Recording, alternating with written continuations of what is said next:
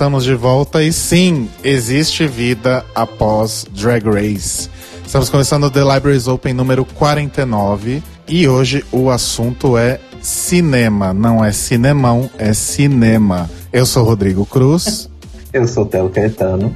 Eu sou Cairo Braga. E já que o assunto é cinema e a representatividade LGBT no cinema, nós trouxemos um convidado super especial, que é uma pessoa assim, digamos, multimídia, multimeios. Ele é diretor, roteirista, produtor, jornalista, escritor, cantor, dançarino, garçom, que mais? Garçom não. tá aqui com a gente o Luffy Steffen. Olá, boa, boa, enfim, boa noite, bom dia, boa tarde, boa tarde para quem é da tarde, bom dia para quem é do dia, boa noite para quem é da noite, boa madrugada para quem é da madrugada. Enfim, estou aqui. Seja bem-vindo, Luffy. Obrigado, eu agradeço o convite. Mas eu não sou tudo isso que você falou, não.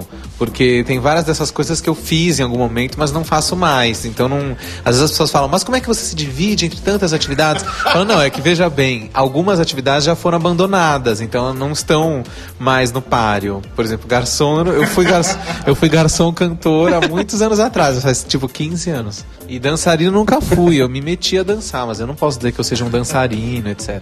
Entendi. E o Cairo tem uma pergunta para você agora. Ah, meu Deus. Luffy, a gente tem uma pergunta básica que a gente faz para todos os convidados. Pode fazer. Que é a seguinte: Qual é a sua drag queen favorita? Vixe, Maria. Mas tem, não precisa ser do RuPaul's Drag Race, né? Não, não, não precisa. Pode ser da vida. Ai, Isso. Peraí. Nossa, agora você me pegou. Drag queen favorita? Nossa, são tantas legais, né? Bom, eu, é, a Divine, a, a Divine é considerada drag, é, né? Sim. A Divine. Oh. Ah, então, a Divine. É que a Divine é meio travesti também, né? Não sei se é drag ou travesti. Mas se pudesse ser Divine, acho que Divine, que é uma figura icônica, né? Do cinema, inclusive, da noite, gravou discos, é bem multimídia a Divine, né? Aliás, ela, ela foi uma precursora, né? Alguém já citou Divine no programa? Quase todo mundo. Várias pessoas. todo mundo, como é, drag queen preferida, fala Divine? Yes. É, não todo mundo, mas várias pessoas. Ai. É porque ela é uma, ela é uma grande referência e não é à toa que ela foi eleita, eu não lembro por quem, mas estou supondo que seja alguma revista, a Advocate, ou a Time, ah. ou não sei, alguma revista americana, ela foi eleita como a drag queen do século passado. É, mas é mesmo, né? Mas tinha que ter alguma outra, então, agora pra eu citar. Eu vou pensar, até o final do programa eu cito outra, enquanto isso eu em frente. Bom, então antes da gente falar, enquanto o Luffy vai pensando também, vamos dar uma lidinha nos comentários sobre o, o nosso último episódio, que foi um episódio especial ao vivo sobre o Reunited de All Stars 2. E caso você não tenha participado do episódio ao vivo, ele está disponível também no nosso Mixcloud, então vai lá. Aí. Vamos lá.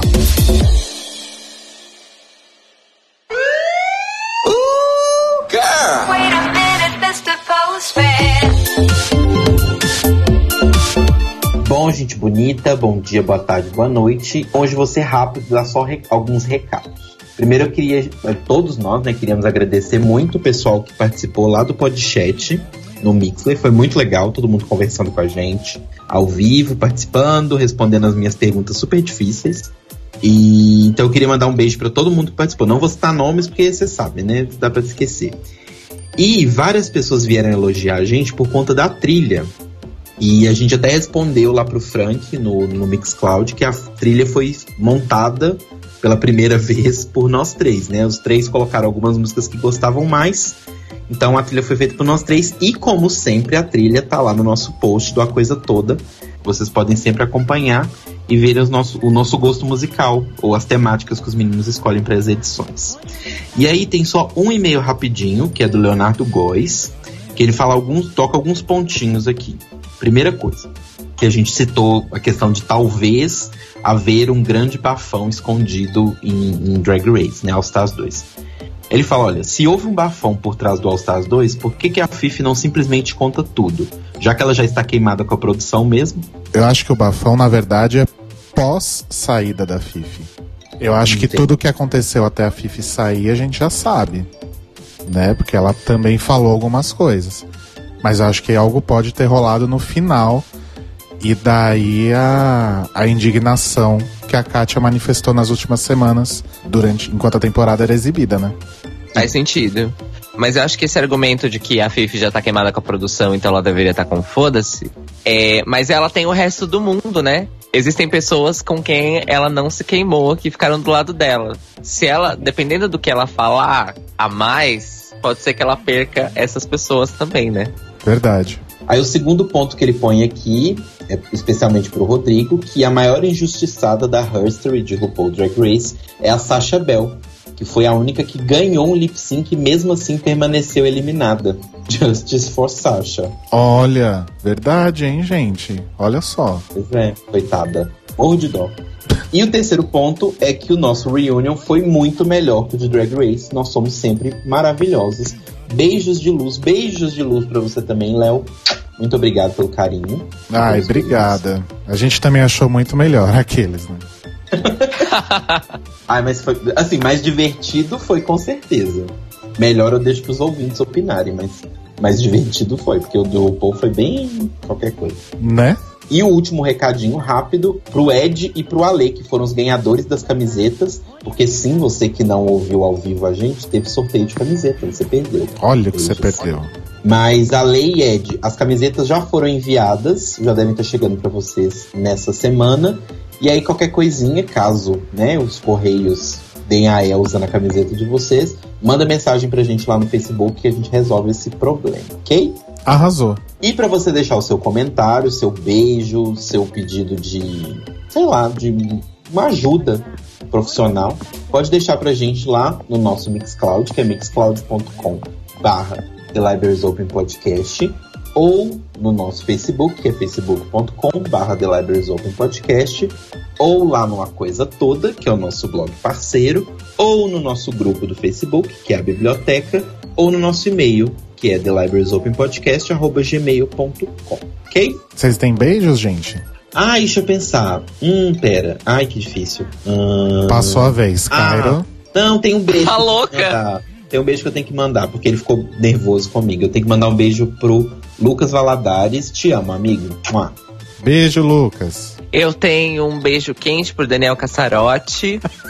esse, esse é o mais de praxe. Como falta só esse mais outro episódio para acabar essa nossa temporada, não vou deixar faltar, né? E eu quero mandar um beijo especial para as mais de 25 pessoas que nos escutaram ao vivo. Eu digo mais de 25 porque teve pessoas que escutaram uma parte, é, outras escutaram até o final, etc. E aí, pra gente, o número de ouvintes acabou circulando nesse espectro aí, entre 22 e 25 pessoas ao longo da transmissão. Então, um beijo para todas essas pessoas que escutaram a gente, interagiram e participaram por voz e fizeram dessa nossa segunda transmissão ao vivo um grande sucesso, um êxito. Mua! Eu também quero mandar um beijo para todo mundo que ouviu, que esteve conosco ao vivo, acompanhando todas as trapalhadas que a gente fez, porque foi muito mais difícil do que o primeiro ao vivo que a gente fez, que foi em vídeo e não tinha tanta coisa assim de tanto de edição entre aspas, digamos assim, né? A culpa é sempre da edição. Então foi tenso, mas foi muito divertido ao mesmo tempo, principalmente por causa de vocês. Então, beijo para todo mundo e aguardem novidades sobre o tema ao vivo. Por mim, a gente fazia o, The Libraries Open ao vivo sempre. Fica Nossa, essa dica. Não, eu terminei tá tremendo inteira. Eu só queria deixar uma dica aí pro Telo de uma próxima camiseta pra lojinha. Eu acho que a próxima camiseta tem que ter os seguintes dizeres. Um beijo quente para o Daniel Cassarotti. Adoro. E agora a gente tem uma não é uma novidade, na verdade, é uma retorno. Um retorno, uma volta, né? Que tá na moda essas coisas que voltam, que é a volta do Lombardi News. Vamos lá.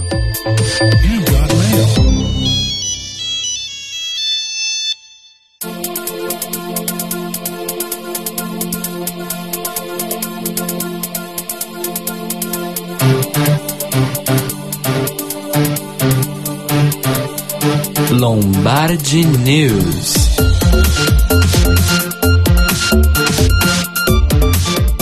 Pois é, eu mesma, Lombardi Mello, voltei para dar para você as notícias relevantes à nossa maravilhosa vida de bicha e de fã de Drag Race. Essa semana eu vou contar para vocês uma história.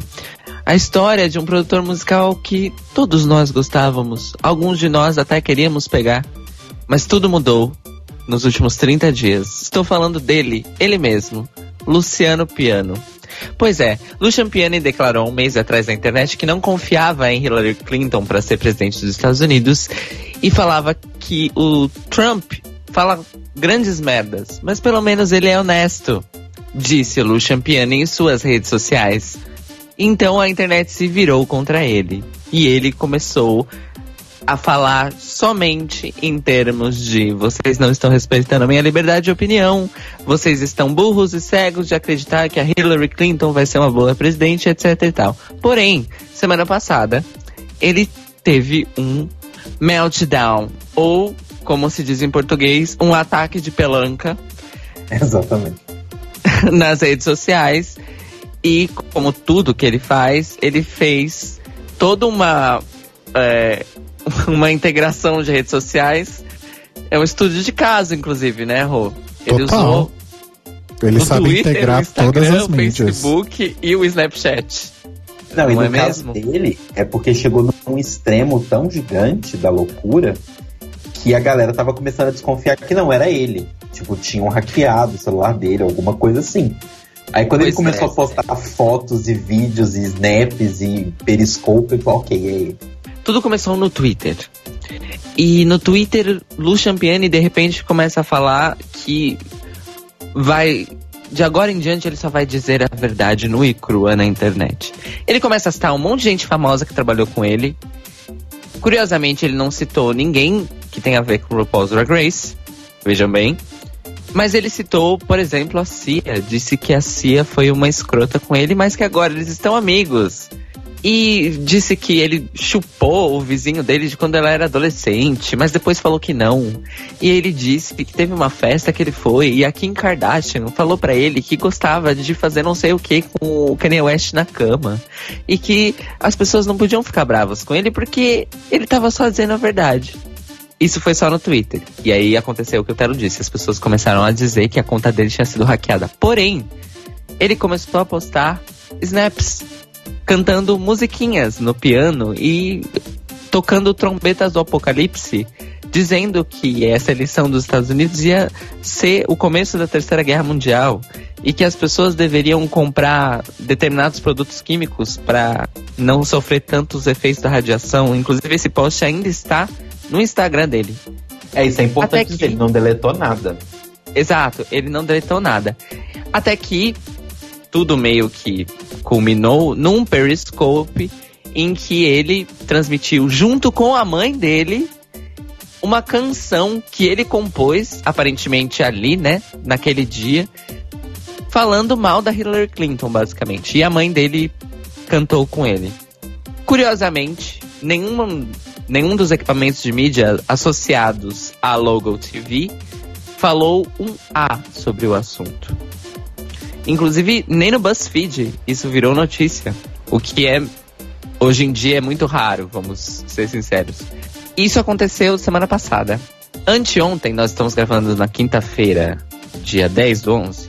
Anteontem, Lucian Piene fez a seguinte declaração na internet: de que ele sentia muito se ele incomodou as pessoas ou se ele ofendeu alguém, e que ele, infelizmente, teve um, mental breakdown, ou seja, um, um colapso mental provocado por um medicamento que ele toma para ansiedade. Medicamento esse conhecido como, sei lá, crack, né? Porém, nem todo mundo comprou essa história.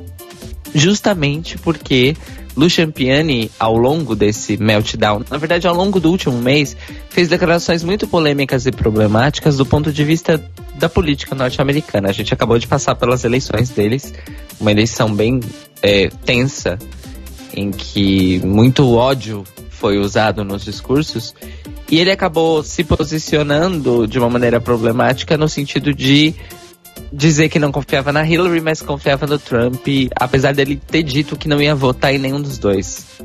Hum. Então muita gente não comprou essa história de que ele estava sob efeito de drogas legais que você compra na farmácia. O que, que vocês acham?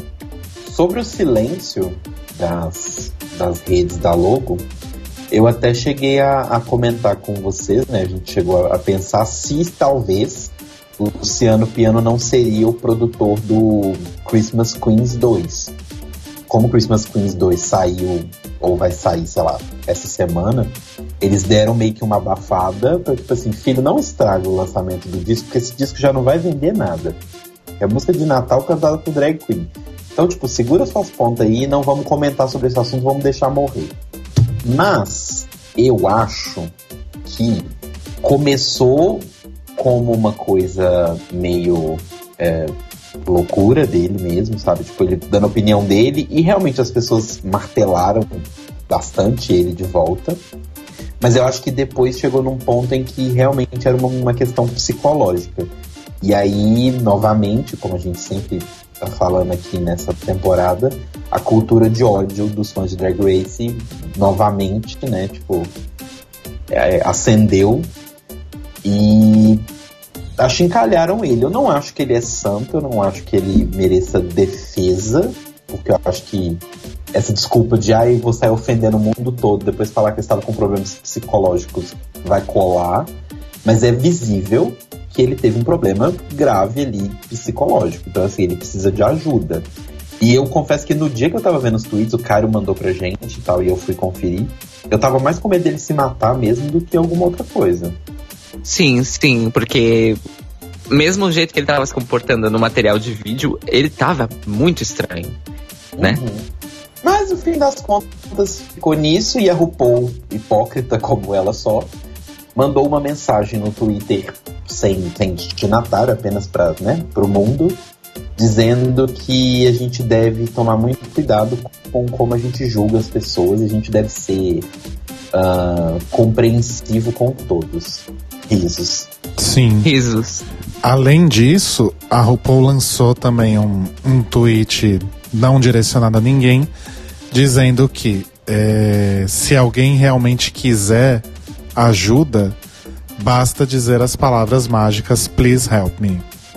né? Meio que dizendo que ela não ia interferir em nada, a não ser que realmente ela fosse solicitada a fazer isso. Né? E ficou claro é que era por causa dessa situação do Lucian, que eu concordo muito com o Telo. A gente já viu por aí, olhando unicamente para o universo Drag Race, a gente já teve vários exemplos de como as pessoas têm alguma dificuldade de lidar com o reiterismo, né?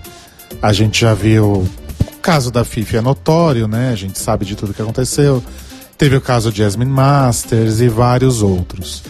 Então acho que quando o Lucian fez a primeira declaração, ele não esperava talvez que voltasse tanta coisa para ele. E com certeza isso contribuiu para que ele perdesse completamente o controle de como lidar com isso. Todo mundo já perdeu o controle de alguma forma na internet numa escala muito menor, mas ele é uma pessoa seguida por muita gente. E assim, eu pois devo é. dizer uma coisa que apesar do, da RuPaul ser conhecida por comprar brigas contra ela, né, e, e fazer barraco na internet, ela teve um sangue de barata, assim, gigante com essa situação do Lucian Piano, porque inclusive alguns dos tweets dele eram sobre ela. Né, chamando ela de burra, por exemplo. Porque umas pessoas, tipo, umas pessoas davam um reply para ele, colocando o arroba dele e da RuPaul, e falando, tipo, ah, é, como é que vocês podem ser pessoas que trabalham juntos e tal, e você ter esse pensamento idiota e que não sei o quê. Você podia ser esclarecido igual a RuPaul. E aí ele respondia, tipo assim, olha, eu acho que nós dois temos. Tipo, ah, uma pessoa falava que ele não tinha cérebro. Aí ele falou, nós dois temos cérebros. A diferença é que um dos dois está comprado e o meu não. Que coisa. Eita. Pois é. Pois é, e esse foi a nossa, o nosso momento tabloide sensacionalista. No momento da velas, pretas, velas pretas para a carreira do Lucian Piani. Eu realmente espero que eles resolva qual, quaisquer problema psicoemocional que ele tenha, mas com relação ao posicionamento político, eu infelizmente acho que ele tem que acordar para cuspir. É, eu, eu acho que até como a gente falou também no caso de Antsman Masters, né? Boa sorte para ele e do que vai ser aí da, da carreira dele daqui para frente, porque uma crise de imagem dessa não se resolve tão rápido. Não, não mesmo. E agora falando sobre coisa boa e sobre coisa nostra, Costa Nostra, Tá acontecendo aqui em São Paulo até o dia 20 de novembro o maravilhoso 24 Festival Mix Brasil de Cultura da Diversidade, que com certeza a gente vai falar sobre ele mais pra frente no episódio, porque ele faz parte integral do nosso assunto. Ele acontece até dia 20 de novembro aqui em São Paulo, em vários lugares, incluindo o Cine Sesc, a Galeria Olido, o Centro Cultural São Paulo e várias salas de cinema dentro do circuito SP Cine. Junto com o festival, vai acontecer a segunda Conferência Internacional Sexbox sobre sexualidade e identidade de gênero, que é uma série de mesas, painéis, debates sobre a nossa vida enquanto pessoas queers hoje, principalmente é, dentro da tendência de, de, de extrema direita que especialmente o Ocidente está vivendo, que é o nosso contexto. Então, entrem no mixbrasil.org.br para conferir toda a, todas as programações, inclusive outras programações paralelas. E lembrando que o Mix Brasil já tem um tempo, não é mais só um festival de cinema, e sim um festival de cultura da diversidade. Ou seja, além da programação do cinema, que continua sendo o foco principal e maior, teremos apresentações musicais e também programação teatral. Então confiram lá porque é babado e pelo menos no Centro Cultural a programação é gratuita. Então, já que a gente tocou no assunto, vamos falar então agora de cinemão. Mentira, de cinema de verdade, gente. Mas a gente pode fazer um podcast sobre cinemão no futuro.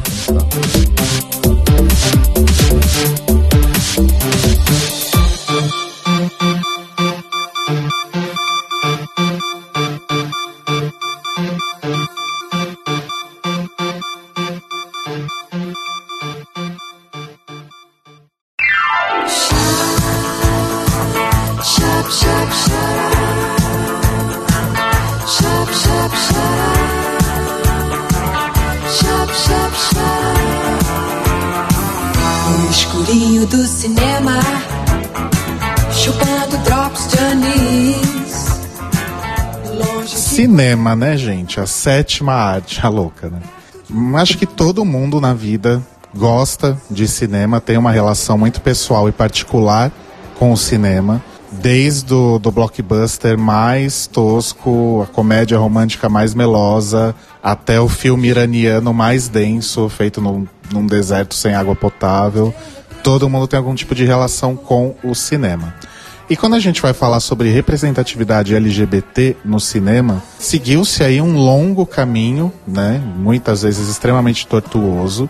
Acho que até hoje, né, mesmo com muita evolução aí, a gente ainda vê uma relação muito complicada dos LGBTs com o cinema hollywoodiano. Até os anos 60, principalmente, sempre que ia se falar sobre um personagem homossexual ou uma relação homossexual num filme, era tudo muito velado, nada explícito, nada jogado às caras. A gente sabe de muitos atores gays que nunca saíram do armário e que sempre faziam a, a pose ali de, de machão, de galã, tipo Rock Hudson, Montgomery Clift, por exemplo. Enfim, e era sempre aquela coisa do, do estereótipo da, da bicha engraçada, da bicha pintosa, que tá lá só para criar momentos cômicos, num segundo momento como vilões, vilãs, e sempre com um final trágico. E a partir da revolução sexual do final dos anos 60, a coisa começou a evoluir de alguma forma, mas ainda tudo muito gueto, tudo muito ligado a um, aquele drama intenso e tal.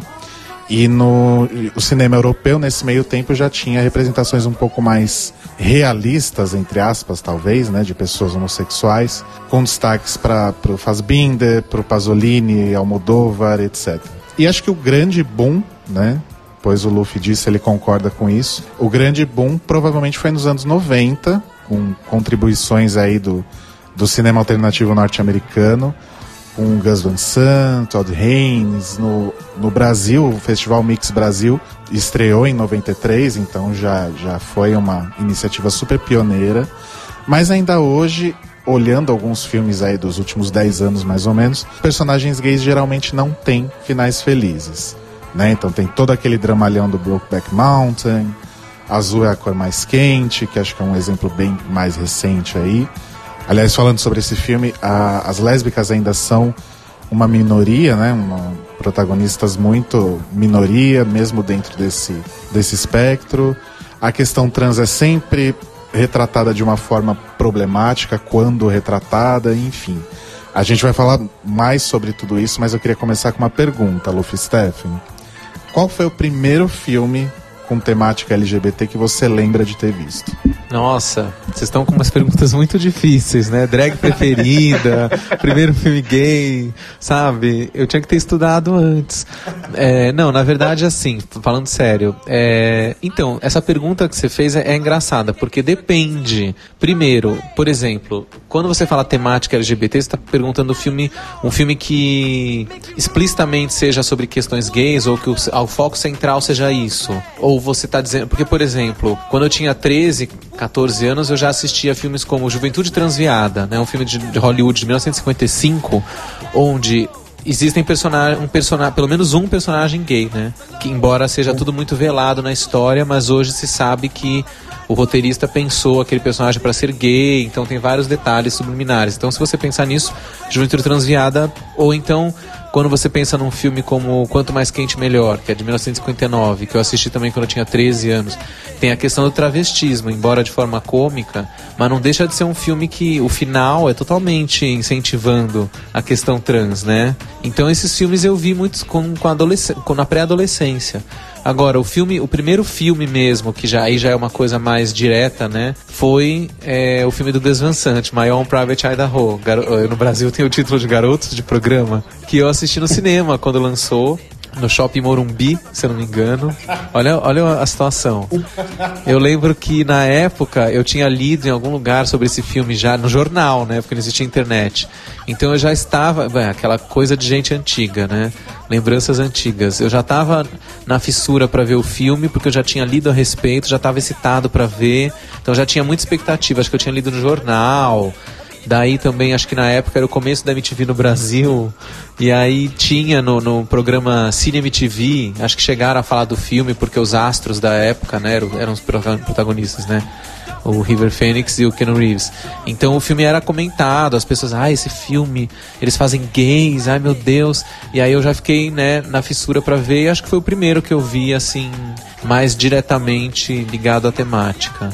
E vocês, meninos? Então, o primeiro que eu me lembro, ele é igual o Luffy falou, ele não era necessariamente a temática principal, mas acho que foi a primeira vez que eu vi, assim, num filme, numa história, que, que tinha uma coisa que eu me relacionava nessa questão sexual, que foi o Itumamá também, que tem o, o Gael Garcia Bernal e tal. É um filme bem, eu, sei lá, de 2003, alguma coisa assim. É bem velhinho. E o filme não é, o foco não é esse, é uma coisa, é um filme de road trip, assim, de dois amigos, mas chega num momento em que os dois principais acabam se beijando. Para mim foi meio chocante, porque não, nada levava aquilo, e aconteceu, assim, eu falei, olha, que, que interessante, né?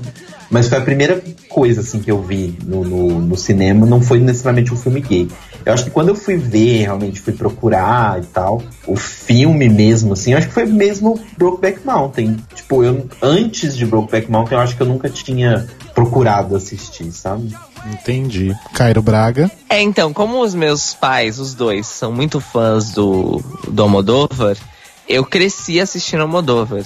Então, o que eu lembro de, de ter assistido primeiro um filme que é de, de temática LGBT, em que os protagonistas são LGBTs, em que a história principal vamos dizer assim, ela gira em torno desta relação entre os personagens que são gays e tal. Inclusive tem a irmã do, de um dos personagens gays é uma mulher trans. É o A Lei do Desejo, do Almodóvar, né, de 87. Que inclusive é o filme do Almodóvar que eu assisti mais vezes até hoje. Eu acho que eu já assisti umas cinco vezes. É o que eu me lembro, assim, mais remoto de ver aquilo e, e entender o que o que estava acontecendo ali, sabe? Foi bem. Eu gosto muito do Almodóvar também.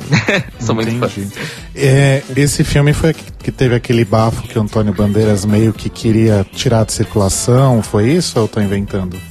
É, exatamente. Esse filme ele tem a famosa cena do frango assado, né? Depois ele quis proibir esse filme, mas como ele não é a Xuxa, né? Que proibiu Amor Estranho Amor, ele, ele desencanou mas deu muito pano pra manga, né? Tanto que diz a lenda que é por isso que ele e o Almodóvar brigaram, né? E depois eles fizeram meio que as pazes no Oscar de 2001, quando o Bandeiras entregou o Oscar pro Almodóvar de melhor filme estrangeiro, né? Por Tudo Sobre Minha Mãe. Mas há quem diga que o Almodóvar não perdoou direito, né? O Bandeiras e que o personagem do Gael Garcia Bernal em A Má Educação, que é aquele ator rasteiro, né, seria uma homenagem ao Almodóvar. Claro que não ipsis literis, né, o Almodóvar, o Almodóvar, uma homenagem ao Bandeiras. O Bandeiras não matou ninguém, porque o personagem é um assassino, né, um psicopata praticamente. Mas tem toda essa coisa de ele ser um de querer ser um grande ator, de usar as coisas para conseguir. E no final do personagem tem uma coisa, né, que se casou com uma atriz de Hollywood, que foi o que aconteceu com Bandeiras, né, que ele casou com a Melanie Griffith. Então há quem diga que o personagem do Gael é uma, uma espécie de homenagem do Almodóvar ao Bandeiras por conta dessa rixa por causa desse, dessa tentativa do Bandeiras de proibir o, o A Lei do Desejo quando ele foi para Hollywood, né? Ele não queria que Hollywood descobrisse que ele tinha feito esse filme na Espanha, né? Aquelas coisas, né? Mas, gente, o, o, no segundo longa-metragem do Almodóvar, que é o Labirinto de Paixões, ele também faz um cara gay, ele também faz cenas de sexo. É verdade. Quer dizer... mas é que lá é menos o personagem dele. Primeiro que esse filme é uma coisa mais cômica, né? Meio pastelão o Labirinto de Paixões. E segundo que o, não tem nenhuma cena é, comprometedora, de repente, né? De posição. Ele é gay, mas não tem assim uma cena, ele de frango assado, ele de quatro, esse tipo de coisa, né? E no outro tem, né? E é um personagem dramático, né? Que, que muito mais denso, né? Ah, é coisa de gente Sim. louca. É como a Xuxa também. Eu acho que ela é louca. Ela não devia proibir Amor Estranho Amor. Ela devia ser orgulhada do filme. O filme é ótimo. Foi a melhor coisa que ela fez. Ela devia falar, gente, foi muito bom trabalhar com o Walter Gokuri. Foi uma honra. Vejam o filme. Tipo, meu, não tem nada. E fora que o filme não tem nada demais. Vocês viram Amor Estranho Amor alguma vez? Não é verdade. Não. As pessoas ficam falando, não, porque ela transa com o menino. Não é bem assim. Não é uma transa. Do jeito que as pessoas falam, parece que, é uma, que ela tem uma cena explícita com o menino. Não é, entendeu? Então é. Esses atores, ai, são muito loucos, né? Mas como, só como... um adendo, Luffy, eu, eu, assim, não é defendendo a Xuxa não, mas só pra gente encerrar isso. É porque eu acho que ela não queria na época, porque a Sasha ainda era criança e tal, né? Tipo. Sim, mas agora a Sasha cresceu, ela tem 18 ah, não, anos. então, assim, sabe? Tá, tá não é nada que a Sasha já não saiba, ou não faça, né? Que a... Eu acho que hoje em dia ela caga pra isso, ela se importava naquela época. Eu acho que é, eu, mas acho que foi antes da Sasha já, porque pelo que eu, me consta, ela faz 25 anos que ela paga todo mês, todo ano uma quantia exorbitante, né, pro produtor desse filme que é o Aníbal Massaini Neto, para ele ficar quieto, para ele não poder, ela como se ela comprasse anualmente os direitos do filme para ele não fazer nada. Porque uma vez saiu uma reportagem na internet, não faz muito tempo, dizendo que é interesse dele como produtor e dono do filme, né? porque o diretor já morreu e tal, então o produtor é o dono. Ele tem convites para lançar esse filme em DVD na França, para vender para emissoras europeias. E aí a Xuxa paga mais todo ano, entendeu? Para ele não fazer isso. Então é como se ela renovasse, entendeu? Os direitos sobre o filme anualmente para o filme ficar trancado. Então é, eu acho uma besteira isso daí. Mas, mas eu adoro a Xuxa, não tô falando mal dela. Tirando isso, que eu acho uma loucura, eu gosto da Xuxa, não tô aqui tacando pau na Xuxa. Ela renova a compra dos direitos enquanto renova o pacto também, né? É tudo, tudo junto. eu acho que o pacto não. é isso. E o meu filme, na verdade eu vou falar dois. E, e é meio que como o Luffy falou, não são exatamente filmes com temática LGBT O primeiro filme que eu lembro de ver, tipo, quando criança ainda, é a versão original de, de Gaiola das Loucas, que é francesa, né? Tô certo? E que depois ganhou o remake com o Robin Williams e o Nathan Lane, que é muito bom também. E eu acho que foi a primeira vez que eu vi um homossexual retratado de alguma forma, assim. Ainda era criança, não tinha me descoberto. Então, eu acho que eu também encarei como uma experiência cômica, que no fim das contas é o, o propósito do filme. E depois de algum tempo, já com um pouco de esclarecimento na vida, é, eu já tinha visto o Festim Diabólico do Hitchcock, que é um, o meu diretor preferido, e esse é um dos meus filmes preferidos dele. Que, uh, na verdade, os dois protagonistas, depois de um tempo, você começa a entender que, na verdade, eles poderiam ser um casal, né? Isso nunca foi de fato colocado preto no branco que eles eram um casal, mas pelo tipo de relacionamento que eles tinham, isso fica assim bem claro até, né? né? Não chega nem a ser implícito, é, é claro, na verdade, né? E talvez é, houvesse uma, uma relação deles com o Rupert, que era o professor, que era o, o, James Stewart que fazia, né? Que talvez era quem tivesse iniciado eles aí na putaria. Então, eu acho que foi o, e é um filme maravilhoso, assim. Eu acho que quem não assistiu, até porque vocês são tudo novinho, quem tá ouvindo, assista, chama Festim Diabólico. Deixa eu comentar, mas eu nunca pensei que o professor. Você acha que o professor tinha a ver? Nossa, eu não sabia que tinha essa, essa, essa vertente. Eu sei que o do casal, sim, hoje é muito falado, né? E hoje em dia, com os códigos que a gente tem, né? Qualquer pessoa minimamente lúcida que assiste o filme vai perceber, né? Fala, não, é um casal. Porque a gente hoje, na época não se tinha esses códigos. Então, imagina, 1948. Fizeram esse filme, claro que ninguém percebeu nada. Só com bula que você ia entender, porque não, é, era muito né, sutil. Hoje você assiste o filme e fala, nossa, é escancarado, né? Mas é porque a gente está acostumado aos códigos, então fica, na, fica óbvio que aquilo é um casal. Agora, quanto ao professor, eu nunca tinha pensado. Será, gente? Eu cheguei a ler algumas coisas, acho que tem um. Numa das várias edições de DVD que saiu, tem um mini documentário que eles falam isso. Mas eu acho que super faz sentido, inclusive. Porque no fim das contas, eu, eu não posso falar muito, senão vou estragar o filme para quem não viu. Mas no fim das contas, eles fizeram o que eles fizeram para, entre aspas, homenagear o professor e para mostrar para ele o, o, respeito e admiração que eles tinham por ele, né? Então isso meio que contribui para essa ideia também. Agora com temática, temática mesmo, provavelmente o primeiro que eu vi foi My Own Private Idaho também. Mas já que a gente já citou aí alguns filmes, vamos falar de alguns outros destaques aí bem interessantes. É, é óbvio que a gente vai falar de cinema brasileiro também, mas por enquanto vamos falar um pouquinho de, de cinema internacional. Luffy, Stephen, tem algum outro filme da, da Seara Internacional, independente de época, que você destacaria? Acho que a gente pode falar de diversos tipos de retrato do, do homossexual, né? Então, desde alguma coisa mais dramática até alguma coisa com um pouco mais de esperança no fim, ou uma retratação fiel, ou uma retratação exagerada. O que, que você gostaria de destacar? É difícil porque é muita coisa né, que foi feita. Quando você vai analisar mesmo, tem muita coisa. Se você engloba tudo, desde as coisas negativas até as positivas, né? Sempre foi feito, desde o começo do cinema mundial, tem coisa gay, né? Na jogada. Mas é que é aquilo que você falou, depende do que, que você está procurando. Os primeiros filmes tinham essa visão mais fatalista da coisa, né? Por exemplo, o próprio Festim Diabólico que você citou os personagens são gays, mas eles são personagens, uh, a gente não vai falar como se eles para não estragar, mas são vilões, né? São, são perturbados mentais, digamos, são colocados nessa, nesse balaio, assim, ah, eles são dois loucos ou são anormais, né? Então tem um pouco essa, esse viés, mas tem muitos filmes interessantes, por exemplo, tem um filme de 1961 chamado Infâmia, você já viu esse filme? Que é baseado numa peça da Lillian Hellman que chamava Calúnia, a peça, e no filme chama Infâmia que é a história de duas professoras, que quem faz o papel é a Shirley MacLaine e a Audrey Hepburn. Elas têm uma escola infantil. Aí uma menina da escola, que é um demônio mirim, inventa que as duas têm um caso. E aí é, a sociedade destrói essas mulheres, porque imagina, duas mulheres têm um caso e ainda dirigem uma escola de meninas, né? De crianças. Então elas são acusadas de pedofilia. É um drama assim avassalador. Só que uma delas realmente era lésbica. E aí tem todo o drama pessoal dela. Esse filme é um filme muito forte, pesado, né? Que tem um final trágico. Então os filmes tinham finais trágicos, né? Então os personagens gays eles, eles tinham isso, né? Eram, ou eram motivos de, eram personagens coadjuvantes que eram feitos pro riso, né? Então a bicha louca, que é para entrar em cena para ter o comic relief, né? Ou, ou, então eram personagens sofredores, problemáticos, psicopatas, vilões, assassinos, sei lá, doentes mentais que no fim tinham fins trágicos, né?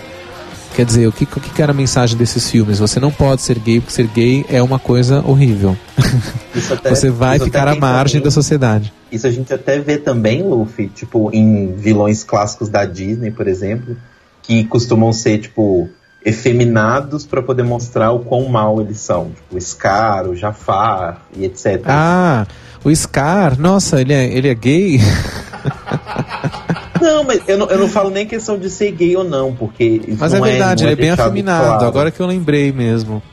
Mas ele tem a coisa do. Tipo assim, o fato, a diferença principal entre ele e, e o, o Mufasa, né? Que é o, o, o pai, o herói da história e tal.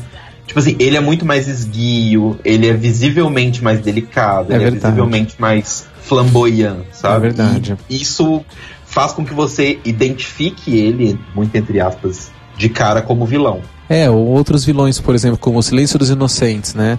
Onde o personagem que é o assassino é um transexual problemático. Inclusive, isso na época valeu muitas críticas ao filme, por ser um filme que estava piorando a imagem né, do, dos trans, transexuais, dos transexuais, enfim, porque o vilão era um transexual. Então, quer dizer, é, é complicada essa questão, né? Um filme que eu particularmente gosto muito é Parceiros da Noite, né, com Al Pacino, Cruising que é um filme ótimo e que na época que foi lançado também foi destruído pela militância LGBT porque era considerado um filme pejorativo, né? Porque o cenário básico do filme é um bar SM, né? Meio urso, meio SM.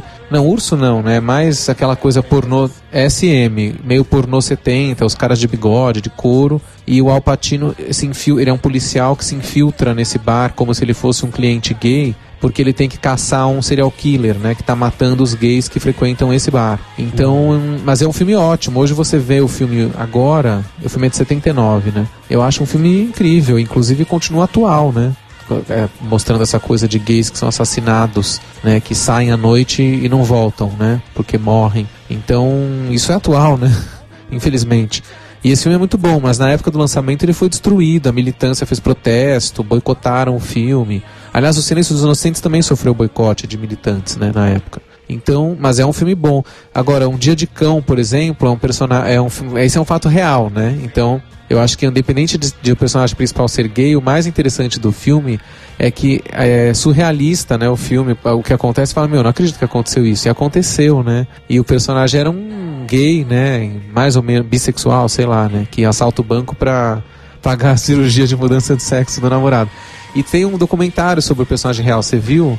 Eu não lembro o nome agora, mas é o bom, o filme de ficção Dia de Cão, então o documentário tem um, é alguma coisa tipo o verdadeiro Dia de Cão, sei lá, um negócio assim, que é um documentário sobre o personagem real, o personagem do Sony, né, que é o cara que assaltou o banco. E aí no documentário você é muito rico, porque você vê toda a história do cara, é, é muito mais complexo do que, no, do que um dia de cão mostra, né? Tem muito mais é, ramificações a história, né? É bem legal esse filme, que é um documentário, não lembro o nome agora, mas existe esse filme que é para que conta a história real com mais detalhes, inclusive os destinos de cada um.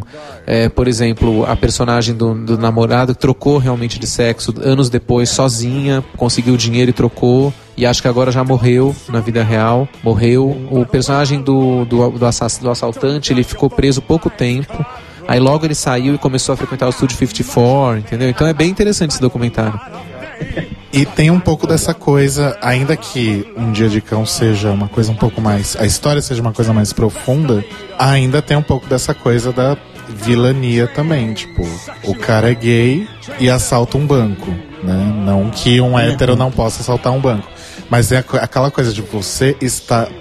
Acho que o choque na época deve ter sido grande. Tipo, era um, um cara homossexual ou bissexual assaltando um banco para pagar a cirurgia de mudança de sexo do namorado. Imagina o escândalo na época. Mas eu acho que ele não é visto como vilão. Eu acho que ele é mais visto como um pária, como uma pessoa perdida, um marginal que faz uma bobagem porque ele é um alucinado, né? Acho que nesse caso ele não é visto como vilão, porque o personagem é bonzinho, a gente se afeiçoa ao personagem, ele não é mal. Ele é um, babaca, um bobalhão, né, na verdade. Então ele é visto mais como uma figura folclórica do que um vilão, eu acho. Né? Entendi. Eu queria trazer uma coisa um pouco mais para cima, assim, que a gente falou sobre esses filmes que tem uma, uma representação um pouco mais dark, né, que colocam muito, muitas vezes como vilão e tal. E eu acho legal a gente trazer, tipo, outros filmes que trazem uma empolgação mais assim, e acho que dois que a gente tem que citar aqui é o Paris is Burning, né? Afinal, o nome desse programa deriva dele. E Rock Horror, porque apesar de o, o Frank ser meio que vilão na história, né? É completamente diferente a, a, forma como é tratado isso no filme, né? Tipo, ele não é um vilão clássico, tipo, querendo fazer maldade. Ele tá querendo ser um cientista e fazer a parte dele. No final das contas, ele nem é o vilão. Sim. Spoiler alert! Ai, bicha, esse filme é bem antigo, né? Não, só uma coisa sobre, rock, sobre o, o Rock Horror. Ele, ele é importante não, so, não só por trazer uma representação queer e tal, mas há quem faça uma leitura hoje em dia de que ele foi um dos primeiros filmes que, que colocou personagens de uma sexualidade fluida, vamos dizer assim. Porque é, nem, nem, nem isso, porque hoje o, o Frankenfurter, apesar dele se declarar como um doce travesti do planeta transexual na galáxia Transilvânia, na real, imaginei nos anos 70, no final dos anos 70, quando saiu o filme, uma pessoa que parecia uma drag queen, mas nem tanto, e que se chama de travesti e que transa com as pessoas e se tem relacionamento com elas no filme, independente do gênero delas. Porque, querendo ou não, a história, o, o que é citado no filme e acontece no filme é que o Frankenfurter namorou o Ed, namorou a Columbia, namorou a Magenta, namorou o Riffet.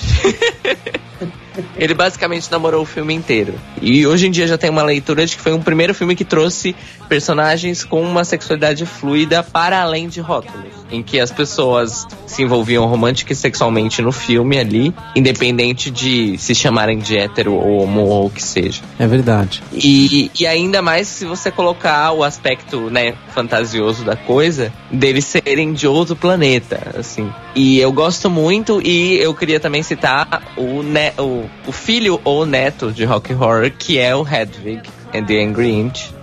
e, e o Paris is Burning, inclusive, eu acho que foi o único documentário que a gente colocou nessa lista, gente. Você voltou pro Baixo Astral, cara. Não, eu falei Paris is Burning. Não, mas você falou agora de Hedwig. Eu tô tentando. Mas Hedwig é super alto astral. Eu não acho Nossa, baixo astral. choro horrores. Não, mas aí é um problema seu, né? Mas o é alto astral. Cheio de button pro Luffy. Não, mas deixa eu falar uma coisa. Uma coisa interessante que eu tava pensando quando o Cairo tava falando sobre rock horror é que a maior parte desses filmes gays dessa época, os primeiros, o próprio Festim Diabólico, que a gente já citou, o Infâmia, que eu citei, e agora o Rock Horror, eles eram adaptações de teatro, né? De peças de teatro. Então vale lembrar que o teatro é mais livre, porque é uma coisa mais, digamos, ousada, porque o teatro é bem menos alcance do que cinema, né? Então o teatro é mais livre. Sempre fizeram coisas mais ousadas no teatro, porque o público que vai ao teatro é menor, né? É um público mais direcionado, que vai ver uma peça, então então a pessoa vai saber do que se trata e vai lá procurar para ver aquilo. O cinema já é mais pop, ele invade as pessoas, né, de uma forma mais forte. A televisão então nem se fala, né? Então eu acho que existe essa coisa desses primeiros filmes gays mais ousados virem do teatro. Ele quer dizer, no teatro é que tava a ousadia. E aí alguém falava, pô, vamos adaptar esse, essa peça para o cinema? E aí a coisa acontecia. Então o Rock Horror tem isso, né? Ele é um musical super original que foi montado, se não me engano, em 73 na Inglaterra. E dois anos depois fizeram um filme, né, em 75. E aí virou essa, essa, esse culto, né, que existe até hoje, mais de 40 anos de culto a esse filme. E eu concordo com o Cairo que ele foi um dos primeiros a mostrar os personagens não exatamente como gay ou travesti ou bissexual. Todo mundo ali parece que é uma coisa meio. Principalmente aquela cena final da piscina, que eles estão todos flutuando na piscina, é muito simbólico, né? Dessa sexualidade fluida, né? E eu lembrei de um outro filme que também veio de peça, que é Os Rapazes da Banda Vocês ah, conhecem essa, sim, sim. essa peça da banda the, the, Boys on the Band? Era uma peça do Off-Broadway de 68, que foi um grande sucesso lá no Nova York e logo foi transformado em filme em 70 pelo diretor William Friedkin, que é o mesmo que dirigiu Parceiros da Noite que eu falei agora do Alpatino, embora ele não seja gay, ele é o diretor do Exorcista, né, para quem não ligou o nome da pessoa. E o Rapaz da Banda hoje é um filme velho porque quando você assiste o filme, ele envelheceu, né? Porque as bichas do filme são muito. um retrato muito fiel das bichas daquela época. Por outro lado, o filme é atual, porque existem ainda algumas bichas que trazem alguns resquícios daquilo. Mesmo algumas jovens que estão chegando agora. Então, ele é velho e ao mesmo tempo tem coisas atuais. É bem interessante a paz da banda. A gente tava falando de coisas mais para cima e eu me lembrei de Priscila, né? Que na verdade é, um, é australiano, né? Isso. E tem uma vibe muito mais up em comparação com o que a gente tava falando até agora. E é final dos 90? Não. Não. 93. Ah, então é, é mais velho do que eu imaginava. Tem aqui na nossa lista, inclusive, algo que também é ligado à música, que já é mais realmente pro final dos anos 90 mesmo, que é o Party Monster. Com o Macaulay Culkin, que é um retrato da cultura dos club kids americanos e tal, e aquela coisa da montação, da ferveção. Tem até o, o Marilyn Manson fazendo participação especial, que, e é também uma história real, né? História do, do. Como é que é o nome dele, gente? É o Michael Ellig que era um Club Kids, né? Verdadeiro. É, o Bad Monster é um filme de 2003, eu acho. 2003. Sobre esse movimento do começo dos 90, que é os Club Kids, que no Brasil desembocou nos Clubbers, né? Que era essa montação bizarra, exagerada, e o Macaulay Culkin faz o papel do Michael Ellig, que é uma história real. Ele realmente matou o traficante, ficou preso, etc. É legal o Party Monster. O, o, o personagem do Seth Green é o James St. James Sim. Que faz o Welcome to My Face. Ah, sabe? sim, verdade, gente. Olha. E você falou do Priscila, vale lembrar que o Priscila foi um. Nos anos 90, acho que foi o grande responsável pelo boom gay. Abriu as portas mesmo para essa coisa festiva, né? Porque o Priscila é um filme australiano que fez sucesso mundial, né? E tanto que os Hollywood tentou fazer uma versão dois anos depois, que é o Para Wong Fu, Obrigado por Tudo, Julie Newmar. Mas que não é a mesma coisa, né? É um filme mais. Uh meio bobo, assim, né? Eu não acho tão legal. O Priscila é muito melhor, né? Então, mas esses filmes das drag queens, Priscila para Wong Fu, realmente abriram as portas. E aí os anos 90 começou a seguir esse filão de filmes gays pop, né? Tem, filme, tem muitos filmes gays pop dos anos 90 que vieram na, na cola do Priscila, não necessariamente com drags. Alguns, inclusive, eu não gosto, porque fica uma coisa pra família e ver. Por exemplo, será que ele é com Kevin Klein, sabe? Eu acho esse filme tão bobo. Será que ele é hoje em dia, com, a, com a, a, leitura contemporânea que a gente tem na militância, o será que ele é? Ele é rechaçadíssimo. Ah, ainda bem, porque eu desde a época que lançou não gostei desse filme. Eu lembro que várias pessoas que eu conhecia que eram héteros foram ver e falaram: ai, mas é tão legal, mas você é gay e não gosta desse filme? Tipo, eu falei: é, por isso mesmo. Quer dizer, é um filme de, sobre gay pra quem não é gay achar engraçado. Eu acho meio bizarro, assim, não, não gosto. Então, fizeram muitos filmes assim, né? Hollywood tem mania de fazer filmes assim. Mas não vamos generalizar. Tem muitos filmes hollywoodianos sobre gays que são ótimos, né? Que são muito legais. Como, sei lá. É, não lembro um agora, eu tô brincando. É, mas tem um monte, lógico. O próprio Brokeback Mountain, eu acho um filme muito maravilhoso, né? Foi muito importante na época esse filme. Mas hoje, hoje talvez ele Sabe esteja um, um, pouco ultrapassado. Um que eu lembrei agora, Luffy, que você estava falando do Será que ele é, me veio à memória por causa da época. Ah. Que é o Três Formas de Amar. Ah, então, esse é outro filme que nunca engoli direito. Você jura? Desculpem os puristas, mas. É, eu nunca achei esse filme muito empolgante. Na verdade, assim, quando eu vi a primeira vez, vou contar uma coisa. Agora eu vou falar uma coisa de geração. Vou, vou fazer a velha. É o seguinte, quando eu vi a primeira vez, eu era muito novo, foi quando lançou o filme. Eu tinha, sei lá, 16 anos, eu era jovem e inexperiente, como diria meu amigo Humberto Mack. Onde quer que ele se encontre. É, eu era jovem e inexperiente. Então, talvez o filme não tenha batido em mim porque eu não tinha vivências de que os personagens têm. Depois eu fui rever o filme mais velho, aí eu já entendi o filme melhor, porque eu já tinha vivido algumas coisas, né? Já tinha feito faculdade. Aí eu me identifiquei com algumas coisas e gostei mais do filme. Mas mesmo assim não é um filme que me empolga Porque, por que, que não me empolga? Porque é um filme, na verdade, hétero. Ele é uma visão hétero. O personagem principal não é o gay, né? O gay é um personagem paralelo ali, mas na verdade é um filme hétero, né? Ele não é um filme de. Eu não diria que ele é de temática LGBT. Eu não gosto muito dessa coisa do trio que o cara meio que deixa o gay pôr a mão na coxa dele. Porque é isso que acontece só, né? O limite. Da... Eles não transam de verdade, os dois caras.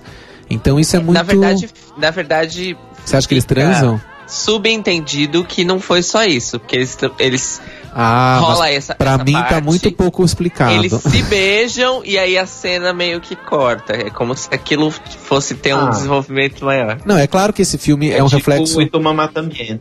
Ah, mas o Tamamá também é mais, é mais radical. Porque eles estavam já mas transando. É eles se beijam. Não, mas é diferente. É, eles estavam transando com a mulher, eles se beijam e acordam juntos os dois na cama. Na cama, pois é, o outro não tem isso. Mas na verdade eu acho que o Três Formas de Amar ele sofre desse problema. Primeiro da época, que ainda era muito início de Hollywood falando disso dessa forma. Então, é, é provavelmente os produtores desse filme estavam pisando em ovos, assim, ah, vamos falar disso, mas não muito, porque afinal a gente quer as grandes plateias, que foi o que aconteceu, né? O filme é um filme famosíssimo. Se eles tivessem chutado mais o pau da barraca, não teria sido aceito. Quer dizer, tudo é uma, é uma questão de época. Por exemplo, Brokeback Mountain Sim. só fez o sucesso que foi porque foi em 2005. Né?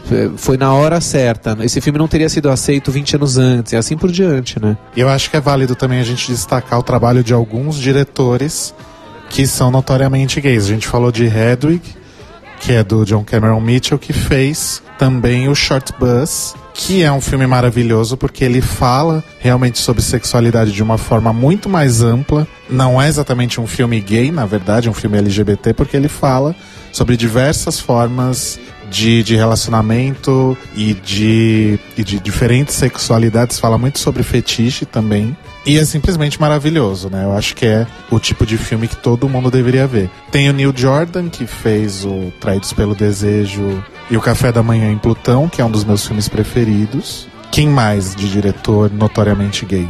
Bom, tem uma. Tem a muitos... Almodóvar, que a Almodóvar. gente já citou, e a gente coloca a filmografia dele inteira de cabo a rabo. É, são 20 longas, né? Agora com Julieta é o vigésimo, né? E... 20 longas.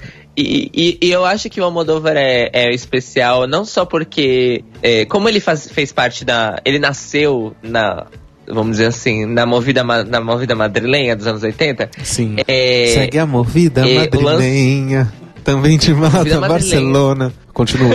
Exato. É um lance que ele, desde o primeiro, do primeirão, do Pepe Lucibon, que é, é ótimo, né? ele tem esse lance, porque, na verdade, assim, o Almodóvar, ele surgiu naquele camp espanhol da movida madrilenha, uhum. e ele levou isso pra carreira dele inteira, né? Ali nos anos 90, ele dá uma... Encaretada. Ele passa por uma depressão, vamos dizer, eu considero a fase da depressão do Almodóvar. Não porque as histórias são tristes, porque ele tem histórias tristes antes antes.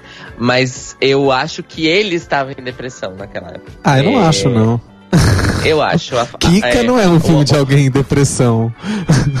Ah, é só ver a filmografia inteira do, do Von Trier e você entende. Ai, é, Deus me livre. O... Aliás, odeio Lars Von Trier. Aquilo é psicose. Aquilo é psicose, não é depressão, não. É. Eu sou fã, gente, dele. Mas enfim. Ai, jura? Voltando ao Almodóvar. Que decepção, e eu também gosto Cairo. do Almodóvar ah, só queria fazer uma, uma parte, Cairo. Você falou que seus pais, você foi criado vendo a Moldova? Sim. Deu nisso, Fui. né? tá explicado. Não, tô brincando. Mas é o seguinte, o Almodóvar, o Almodóvar é talvez hoje o exemplo mais óbvio, mais famoso, né, de dessa coisa de uma cultura gay. Mas a gente pode citar um diretor que é gay que tem, que é um, tem uma carreira super gay, e que inclusive é anterior ao Almodóvar, mas que não necessariamente os filmes dele têm coisas gays, que é o John Waters, né, que é o descobridor Sim. da Divine, inclusive, né. Então, os filmes do John Waters todos têm uma estética gay, é um camp, é um kit, sempre, mesmo que não tenham personagens gays. Tem filmes dele que não tem personagens gays, mas mesmo assim é muito gay. Quer dizer, ele, ele exala essa cultura, né? Do, do que é o pop gay, das referências, das, da, dos ícones né, de, um, de uma questão gay. Então o John Waters é um diretor importante nesse, nesse, nessa hora, né? O que eu queria destacar do Almodóvar é que, e que me atrai muito, e que isso é realmente uma coisa presente na filmografia dele de cabo a rabo, desde o Pepe até o Julieta, que é a relação dele com o feminino, enquanto ah, coisa, sim. enquanto conceito. Enquanto coisa. E como tem vários, é, vários filmes dele, não, aí não são exatamente todos, mas em vários, ele brinca e ele ataca o medo que o masculino tem do feminino. É verdade. E ele faz isso através das personagens mulheres, das personagens travestis e das personagens gays, das personagens gays afeminadas. É verdade. Ele próprio, tal, é, talvez, quando ele aparece no, ele no, Labirinto de Paixões, né, que ele aparece vestido, meio travesti num show, né? Aliás, nessa Exato. cena ele tá a cara da Nana Caymmi, né? A cara e o corpo, né? da Nana Caymmi. É, Mas, desculpa, e, e, eu, e eu acho que é por isso que eu gosto tanto dele, porque é, quando esse, esse ataque que ele faz ao mundo macho, vamos dizer assim, é uma coisa que me satisfaz e é uma coisa com a qual eu me identifico muito. Muito bem. Agora, os, eu ia falar dos europeus, já que a gente está falando disso. Fala. Os euro, bom, o Almodóvar é europeu, né? Mas eu acho que antes dele, nos anos 70, você tem dois importantes que são o Pasolini, italiano, né? Que Pasolini é 60 e 70, né? Quer dizer, ele morre em 75. E o Fassbinder, o alemão, que é um meteoro, né? Porque ele começa a filmar em 68 e morre em 82. Em 14 filmes ele fe... em 14 anos ele fez 50 filmes. Quer dizer, uma média de Nossa três, quatro filmes por ano. Bom, é claro. E não que... esqueça que ele fez Berlim Alexanderplatz. Exato, uma série de TV em 14 episódios. Enfim, o cara era um louco, tão louco que ele se destruiu, por isso que ele morreu jovem, mas. É, é claro que também muitos desses filmes eram telefilmes, eram filmes para televisão, então tinha uma produção mais ligeira, né? Mas mesmo assim, né, fazer três filmes por ano não é para qualquer um. E o Fassbinder é muito interessante porque tem essa questão gay, mas aí é uma questão down, né? O Telo falou que é uma coisa mais up. Fassbinder nunca vai ser up, pelo contrário, é down, down, down no High Society mesmo, porque é muito baixo astral. Os personagens gays é muito autobiográfico, tem muito a ver com as relações dele, que eram relações conflituosas, né? Que ele tinha com os namorados, a coisa junk. Então, os personagens gays do, e travestis do Fassbinder são tipo um pré-Almodóvar, só que tudo numa chave bem cinzenta, bem deprê. De certa forma, ele também é precursor do Lars von Trier, nessa coisa da depressão nórdica, né, digamos assim. E o Almodóvar vai, vai trazer uma coisa mais, mais latina para tudo isso. Por isso essas cores, né? Essa coisa mais vibrante, mais up, que o Almodóvar vai ter, essas tintas, né? Porque o Fassbinder é, é deprê mesmo. Os filmes são belos, mas alguns são realmente uma porrada. E ele também tem essa coisa pré-Almodóvar já de, dos personagens femininos. Ele é muito ligado nas femininas, nas, nas mulheres que aparecem nos filmes, nas travestis dos filmes. Assim como ele já antecipa um pouco isso que o Cairo falou, que o Almodóvar fez depois, né? Mas como eu disse, numa tinta mais sombria, né?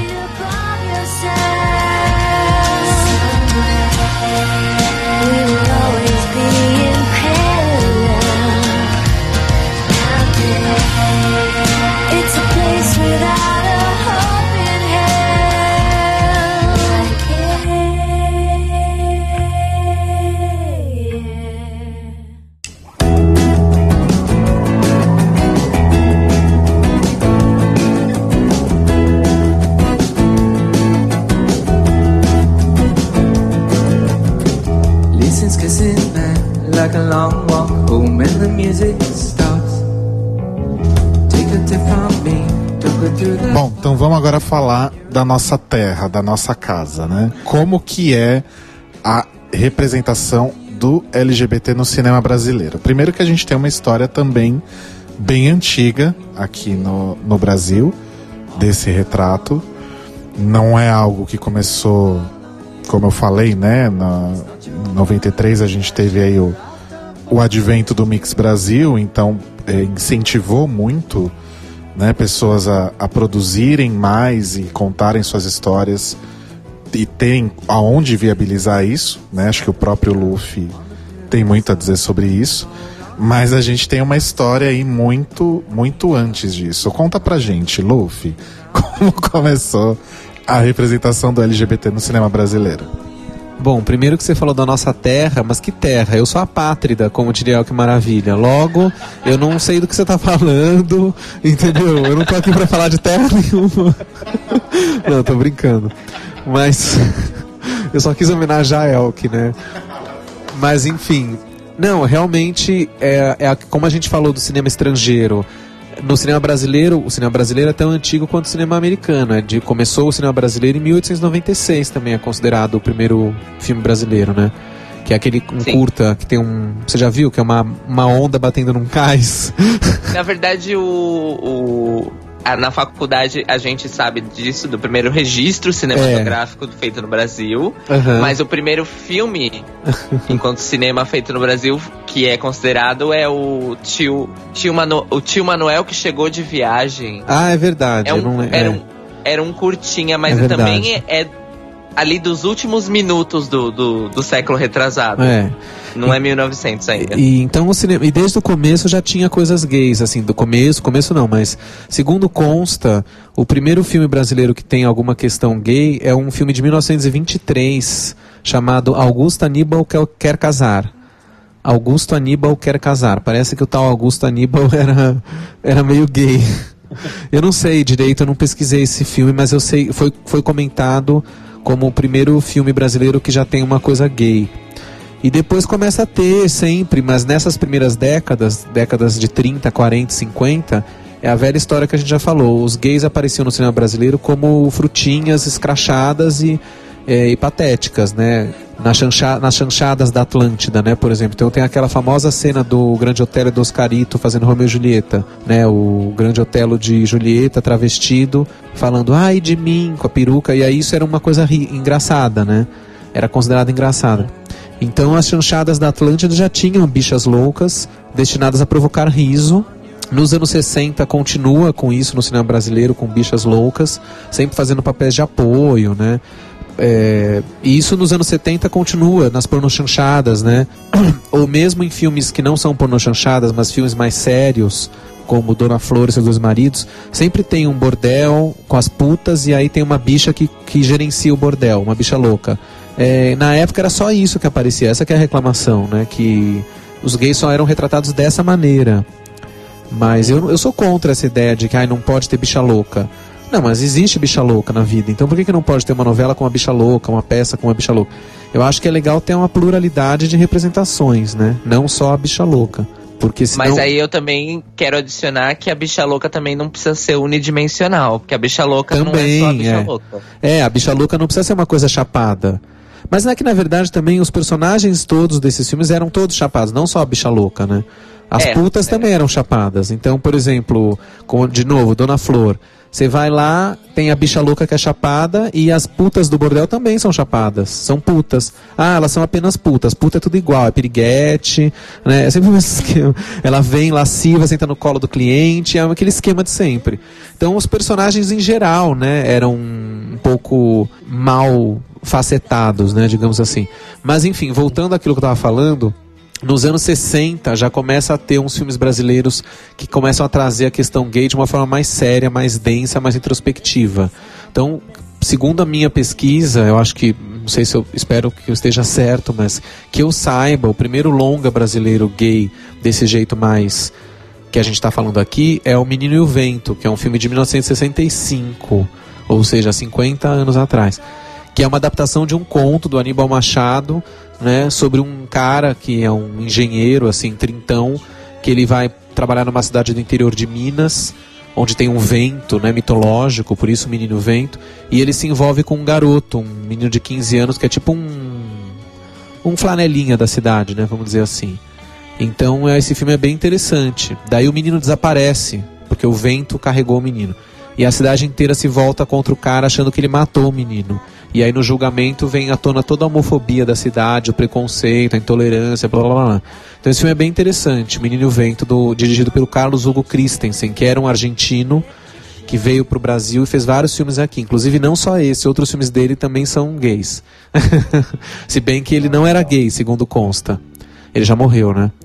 E e aí começa a ter alguns filmes gays mais sérios, né? Assim, ou mesmo que sejam cômicos, mas que tinha uma, uma, uma, coisa mais interessante, como a Rainha Diaba, né, que já é de 73 e que é uma coisa totalmente tropicalista, né, aquelas bichas super coloridas, maquiadas, né, que é meio rock horror aquele grupo, né, aquela gangue. Você viu o filme? Rainha Diaba, que é uma. Já, a Rainha Diaba já é uma, uma versão do Madame Satã, né? É que eles não deram esse nome, mas o personagem da Rainha Diaba, que é o Milton Gonçalves que faz, Então é uma bicha negra, né? Meio espalhafatosa e, e, e poderosa, né? Que domina uma gangue de, de traficantes e, e, marginais. Teria sido inspirada no Madame Satã, mas no filme ela não tem o nome de Madame Satã, ela tem o nome de Rainha Diaba. Talvez para não. É, para não, não. Não queriam falar, porque o Madame Satã era vivo nessa época ainda, né? Quando fizeram é, então, a história que eu sei é que eles, ele realmente queria fazer a vida da Madame, do Madame Satã com o Madame Satã no filme. Ah, eu não sabia disso. Mas ele recusou. É, ah, mas ele recusou. E aí eles fizeram Mas ele uma... queria fazer a história mesmo assim, e aí ele acabou, é, vamos dizer assim, inventando a trama que tem no filme. A trama. É, claro, as coisas que acontecem no filme não necessariamente aconteceram uhum. na vida real da Madame, do Madame Satã, uhum. mas é, vamos dizer assim, a era uma citação. dos personagens eram baseadas na, na Madame Satã e no universo que a circundava. É, que é uma coisa que a gente pode ver melhor, inclusive, quando a gente bate frente a frente com o Madame Satã do Karim, né? Ah, sim, que aí sim foi uma coisa oficialmente falando do Madame Satã, né? E que foi Exato. feito 30 anos depois, né? 30 anos Exato. entre um filme e outro. Mas o Rainha Diabo é muito legal porque ele tem essa estética do rock horror, do glam, do glitter, né? Então as, as bichas bandidas lá são todas maquiadas, né? Super é super banda de rock, né? Assim, é muito meio New York Dolls, né? Então é legal, esse filme eu gosto muito. Embora, então, alguém poderia criticar, falar, ah, mas a Rainha Diaba não é legal, porque a, a bicha principal é uma bandida, uma assassina, então não pode, entendeu? Então eu acho, eu acho isso meio cansativo. Eu não acho que tenha que pegar então, tão mas... pesado. Mas aí, mas aí a gente também tem que pegar contexto. Por exemplo, é. Rainha Diaba é um filme que não tem maniqueísmo. Ninguém presta naquele é, exatamente. Filme. Não tem um personagem que presta. É tudo cobra, enquanto, exato.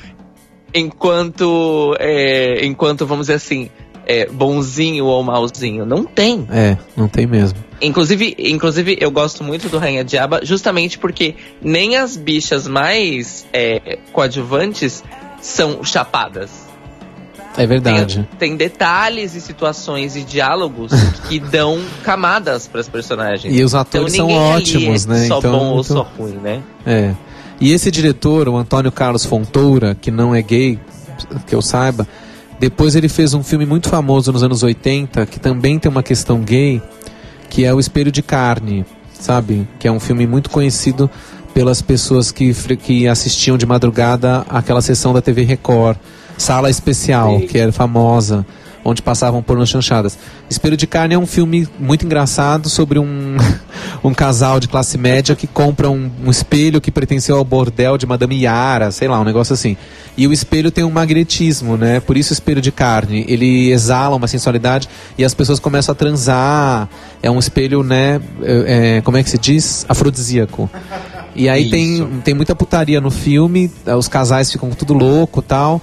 E tem uma hora muito engraçada que o Denis Carvalho e o Daniel Filho, né, os dois que hoje são diretores da Globo, aliás, eles já eram diretores na época da Globo, né? Mas nesse filme eles estão atuando. Então é engraçado, o Denis Carvalho e o Daniel Filho tem uma parte que eles jogam baralho e eles apostam, quem perder dá pro outro. E aí o Denis Carvalho perde e aí ele dá pro Daniel Filho. Mas não, não de frango assado como bandeiras no filme do Almodóvar, mas de, de meio de bruços, assim. Essa cena é famosa também. Espelho de Carne, é um filme muito engraçado. Tem a Maria Zilda fazendo a piriguete também. É, é uma Maria Zilda. Ela é a vizinha desquitada. E aí ela também vai na casa e rolam várias peripécias. Mas enfim, o. Mas aí o, o, cinema brasileiro então tinha essas coisas, apareciam coisas sobre gays, mas era tudo meio. Por exemplo, vale citar os filmes baseados em Nelson Rodrigues. Então quer dizer, Nelson, de novo aquilo que a gente falou do teatro. Nelson Rodrigues, no Sim. teatro, já escrevia peças com gays desde os anos 40. E aí, nos, a partir dos anos 60, o cinema brasileiro começa a adaptar algumas peças dele para filmes. Então, nos anos 60 já a gente tem o Dois Pedidos numa Noite Suja, que é de 69 o filme. Ou Navalha na Carne, que acho que é de 68 o filme, que já tem. Navalha na Carne tem um personagem que é uma bichona, que é o Veludo, né? Que é uma bicha também do mal, drogadita, não sei o quê. E o Dois Perdidos é um, são dois caras que moram juntos e um deles é apaixonado pelo outro, né? Então tem uma relação também de, de, de, poder ali, não sei o que, não sei o que lá. Depois teve outros filmes, né? O Beijo no Asfalto, que é de, o filme já é de 80, né? Mas a peça é bem antiga. onde tem, né, a questão gay aparece muito forte, talvez seja o mais forte, né? Eu tenho, eu tenho uma curiosidade sobre o Beijo no Asfalto. Pergunte. O longa cinematográfico do Beijo no Asfalto, que por, por um acaso é protagonizado por Tarcísio Meira, Sim. ele não foi a primeira versão audiovisual do Beijo no Asfalto. É verdade. A primeira versão audiovisual do Beijo no Asfalto foi feita num teleteatro da TV Cultura, nos ah, anos 70. Isso eu não sabia, mas também tem uma versão de Sim. cinema em 64 que chama O Beijo, que eu nunca assisti, mas que tem também, que é baseada no Beijo no Asfalto. Mas a de 80 é a mais famosa, né? Com o Tarcísio Sim, fazendo a bicha velha e o Neila Torraca como a suposta bicha, porque você nunca fica sabendo se o personagem do Arandir realmente beijou o tal cara que foi atropelado, né? Que tu ninguém sabe. Sim. Ele nunca confirma nem desmente. E mas o melhor desse filme pra mim é a Lydia Bronde, que é minha musa maravilhosa, e esse filme ela faz a Dália, né, a adolescente apaixonada pelo cunhado. E outros filmes do Nelson trazem a questão gay, por exemplo, Engraçadinha, que é um filme baseado no, na verdade não existe a peça Engraçadinha, né? É um livro chamado Asfalto Selvagem. E a, o, o filme Engraçadinha, ele adapta só uma parte da, da personagem, que é a juventude com a Lucélia Santos fazendo a engraçadinha. E aí ela tem a tal da prima que é apaixonada por ela, que no filme é a Nina de Pádua que faz. Depois a Globo fez essa minissérie, né, nos anos 90, onde aí aparece todas as fases, né, da engraçadinha, tanto que ela adulta é a Cláudia Raia, né? E jovem Alessandra Negrini. E na série, mas a prima não muda de atriz, né, na série, é a Maria Lusa Mendonça o tempo inteiro, né? que é ótima, né? Tem aquela famosa cena dela, mostra o, o seio pra mim, engraçadinha. E a engraçadinha ficava pondo o peito no trinco da porta, assim, né? Provocando. É muito engraçado. É, então tem essas coisas no cinema brasileiro, né? Depois começou a melhorar, melhorar. Não que esses filmes não fossem bons, não é isso, mas começa a ter aquilo que a gente estava falando, a pluralidade de representações. Isso começa nos anos 90, talvez como um reflexo dessa coisa que a gente falou de que Hollywood também estava abrindo as portas para isso, mas também aquilo que o Rodrigo LC falou do Festival Mix Brasil, que foi na época importante e foi um incentivador desses temas no cinema brasileiro. É, mas entrando justamente, aproveitando esse link, esse gancho que o, que o Luffy fez com o Mix Brasil, é, a gente olhando de fora tem essa perspectiva de como foi essa contribuição do festival para que realmente a gente começasse a ter retratações mais diversas e interessantes.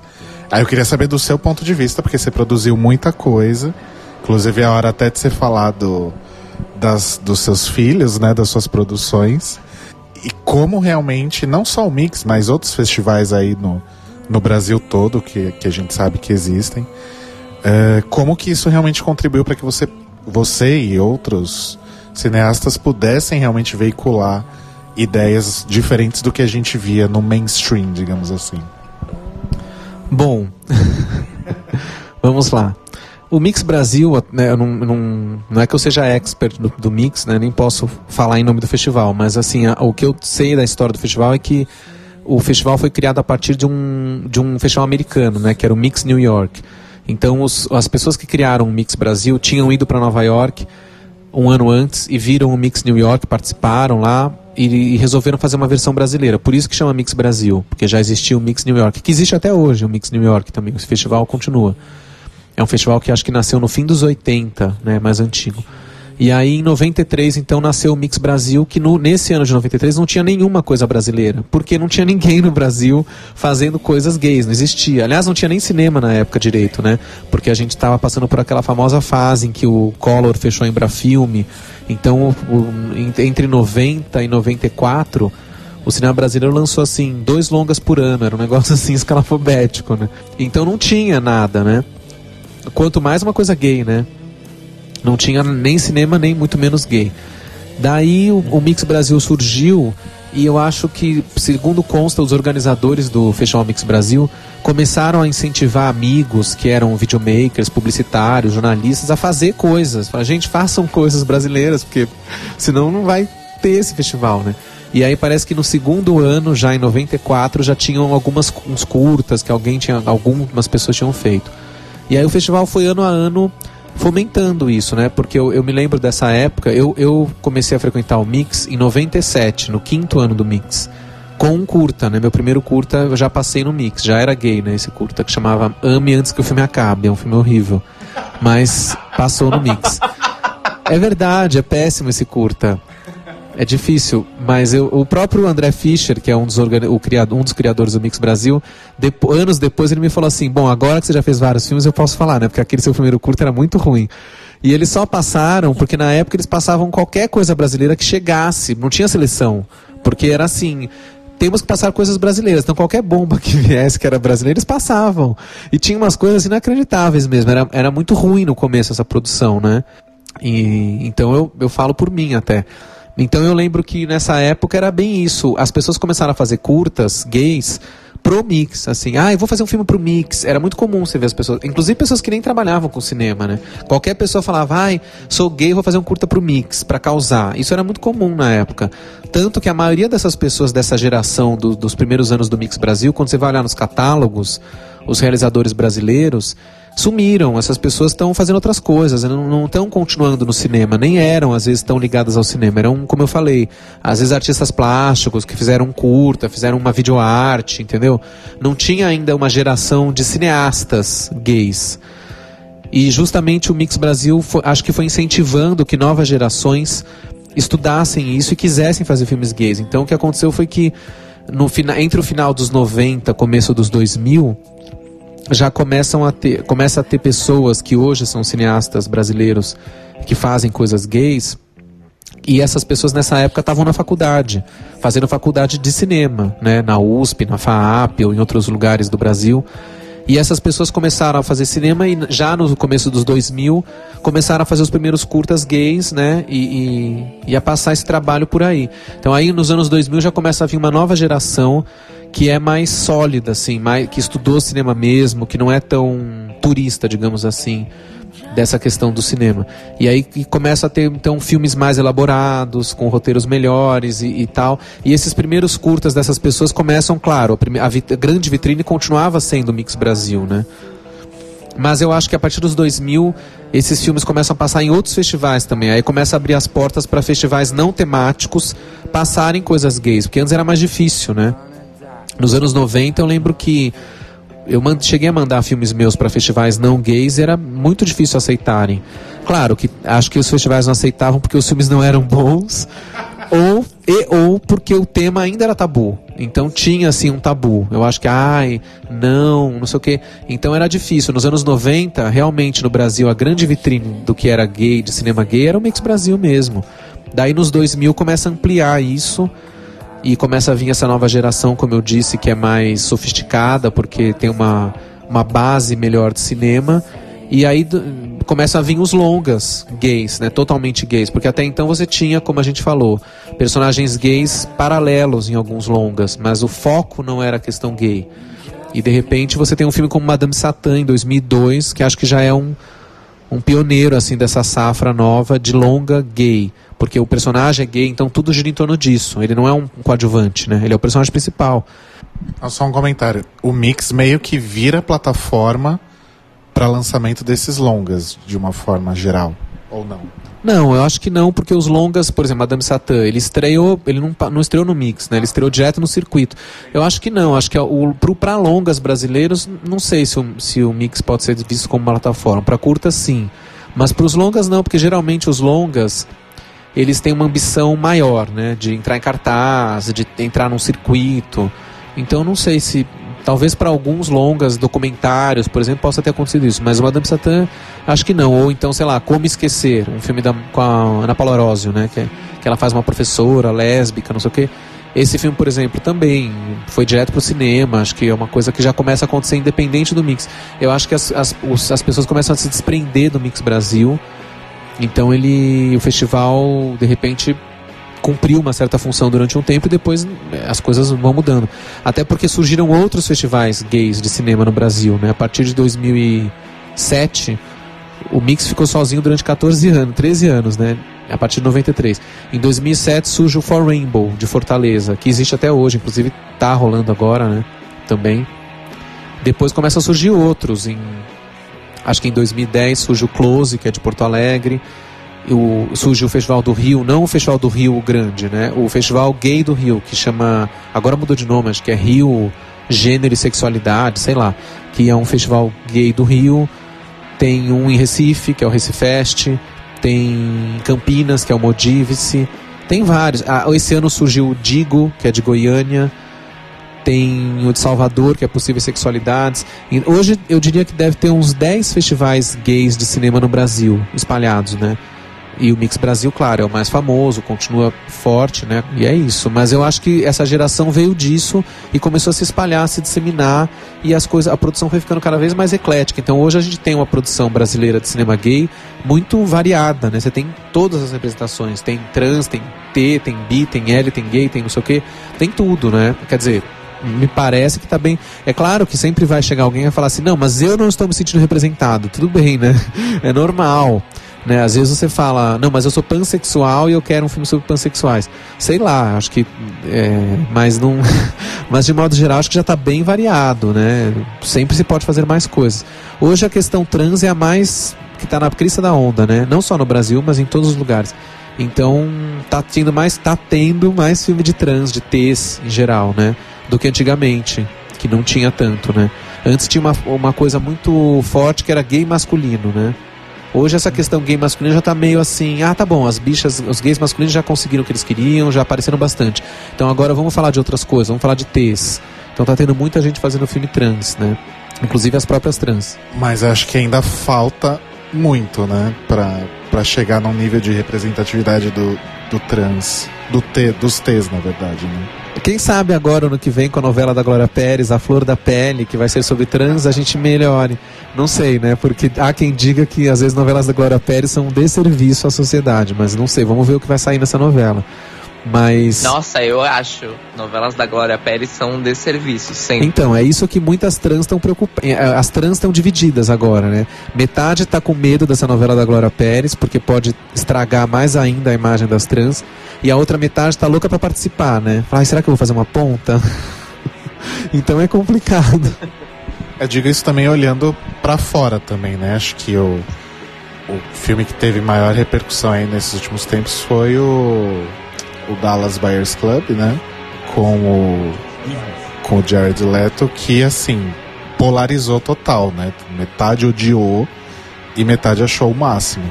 Teve algum outro também que foi mais ou menos nessa vibe de polarização assim total.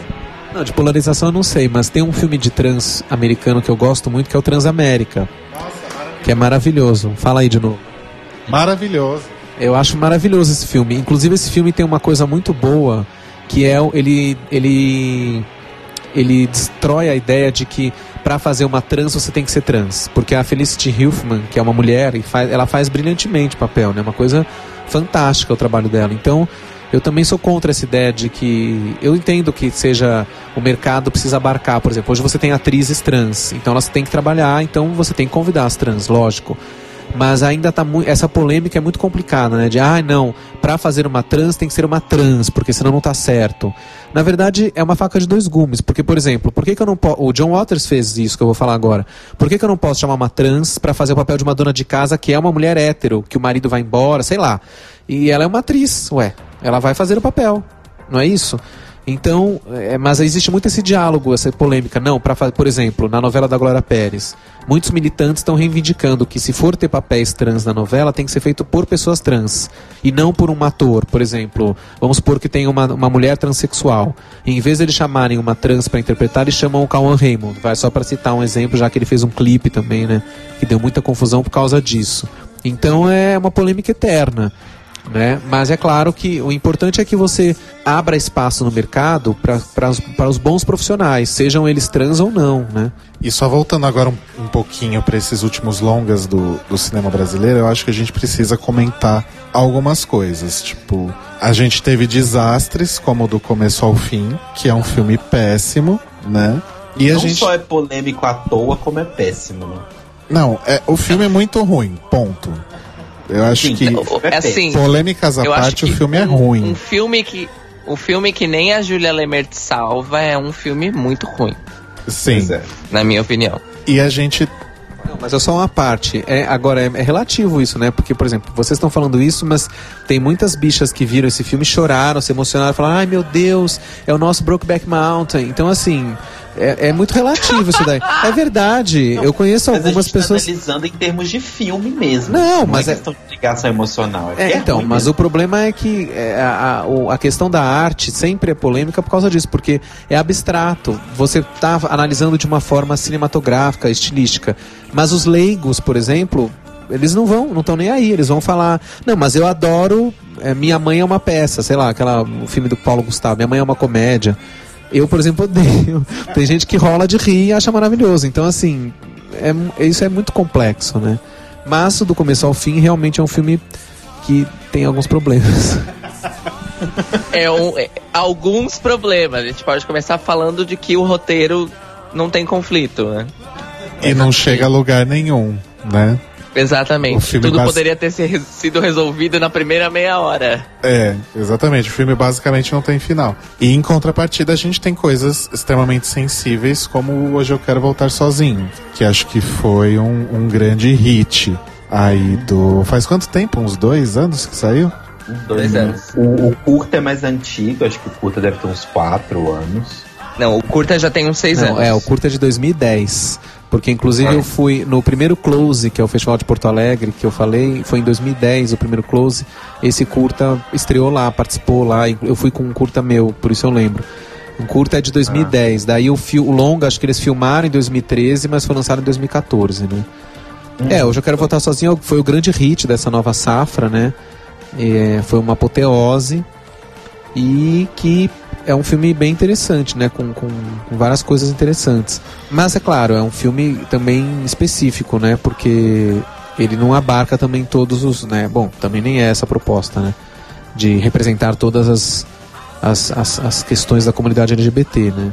Dá também. Uhum. Mas eu posso falar uma coisa, Luffy? É... Pode. Aí você me conf... você que tem as, a, as listas mais na cabeça, você me confirma. Mas é um primeiro, vamos dizer assim, o um primeiro longa brasileiro. Porque curtas a gente vê no Mix Brasil bastante sobre este tema. Sim. Mas longa, eu acho que foi o primeiro que falou sobre é, uma, um adolescente que estava descobrindo a sua sexualidade. É, sobre adolescente. Deixa eu ver, sobre adolescentes. É, longa adolescente. Sobre um adolescente que se descobre gay, eu acho que é o primeiro. No Brasil, acho que é o primeiro, sim. Porque, como a gente falou, antes a gente teve longas brasileiros gays que não, mas não são sobre adolescentes, né? Como Madame Satã, Como Esquecer, Elvis e Madonna, que é anterior a isso também, né? Uh, tem outros também, mas aí não são adolescentes. Realmente, acho que de adolescentes gays esse é, deve ser o primeiro, sim. É bom, do começo ao fim é anterior, pode ser considerado adolescente, né? Porque eles, ah, eles começam crianças, na verdade, né?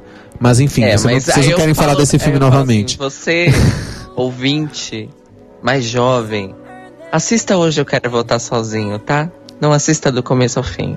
Não, então assista os dois e compare hora essa, né? Também. Ou, ok, beleza. Veja os dois. Escutem, agora, não me escutem. Agora, outra. Uma, no mesmo ano do Hoje Eu Quero Votar Sozinho, a gente teve também dois longas interessantes que são meio parecidos entre si em alguns aspectos. Talvez por terem essa coisa praia, tropical, que é o Praia do Futuro e tatuagem, né? É engraçado que o tatuagem é Recife e Praia do Futuro é Fortaleza, né? E não por acaso temos festivais gays nesses lugares, né? Como eu falei, o de Fortaleza é o For Rainbow e de Recife é o Recifest. São festivais de cinema gay dessas, dessas capitais. Então, esses filmes todos foram lançados no mesmo ano no cinema, junto com Hoje Eu Quero Votar Sozinho. Mas, obviamente, como sabemos, o Praia do Futuro e tatuagem é uma pega mais pesado, né? Na questão do sexo, já é um negócio mais. tem um erotismo, né? Que discute a questão dos desejos sexuais, dos fetiches, da representatividade de gênero, né? Hoje eu quero votar sozinho é um filme mais é, família, né? É, digamos. Ou até né? como alguém falou, já falaram várias vezes de forma até pejorativa, mas eu não acho isso pejorativo, é uma sessão da tarde gay, né? O próprio Daniel Ribeiro, diretor do filme, falou para mim numa entrevista que eu fiz com ele, que quando eu falei isso, falei, ah, você, tem gente que fala que esse filme é uma sessão da tarde gay, né? E, e você, você fica incomodado? Ele, não, porque eu adoro a sessão da tarde e acho que seria ótimo se o meu filme passasse no canal aberto à tarde na Globo. Imagina que ótimo. Então ele, né, ele acha ótimo. Não, é que algumas pessoas usam esse termo de uma forma negativa, né? Uma sessão da tarde gay, quer dizer, um filme menor. Eu sou contra também esse estereótipo da sessão da tarde, porque eu sempre adorei alguns filmes da sessão da tarde. como A Lagoa Azul. Adoro esses filmes, ué.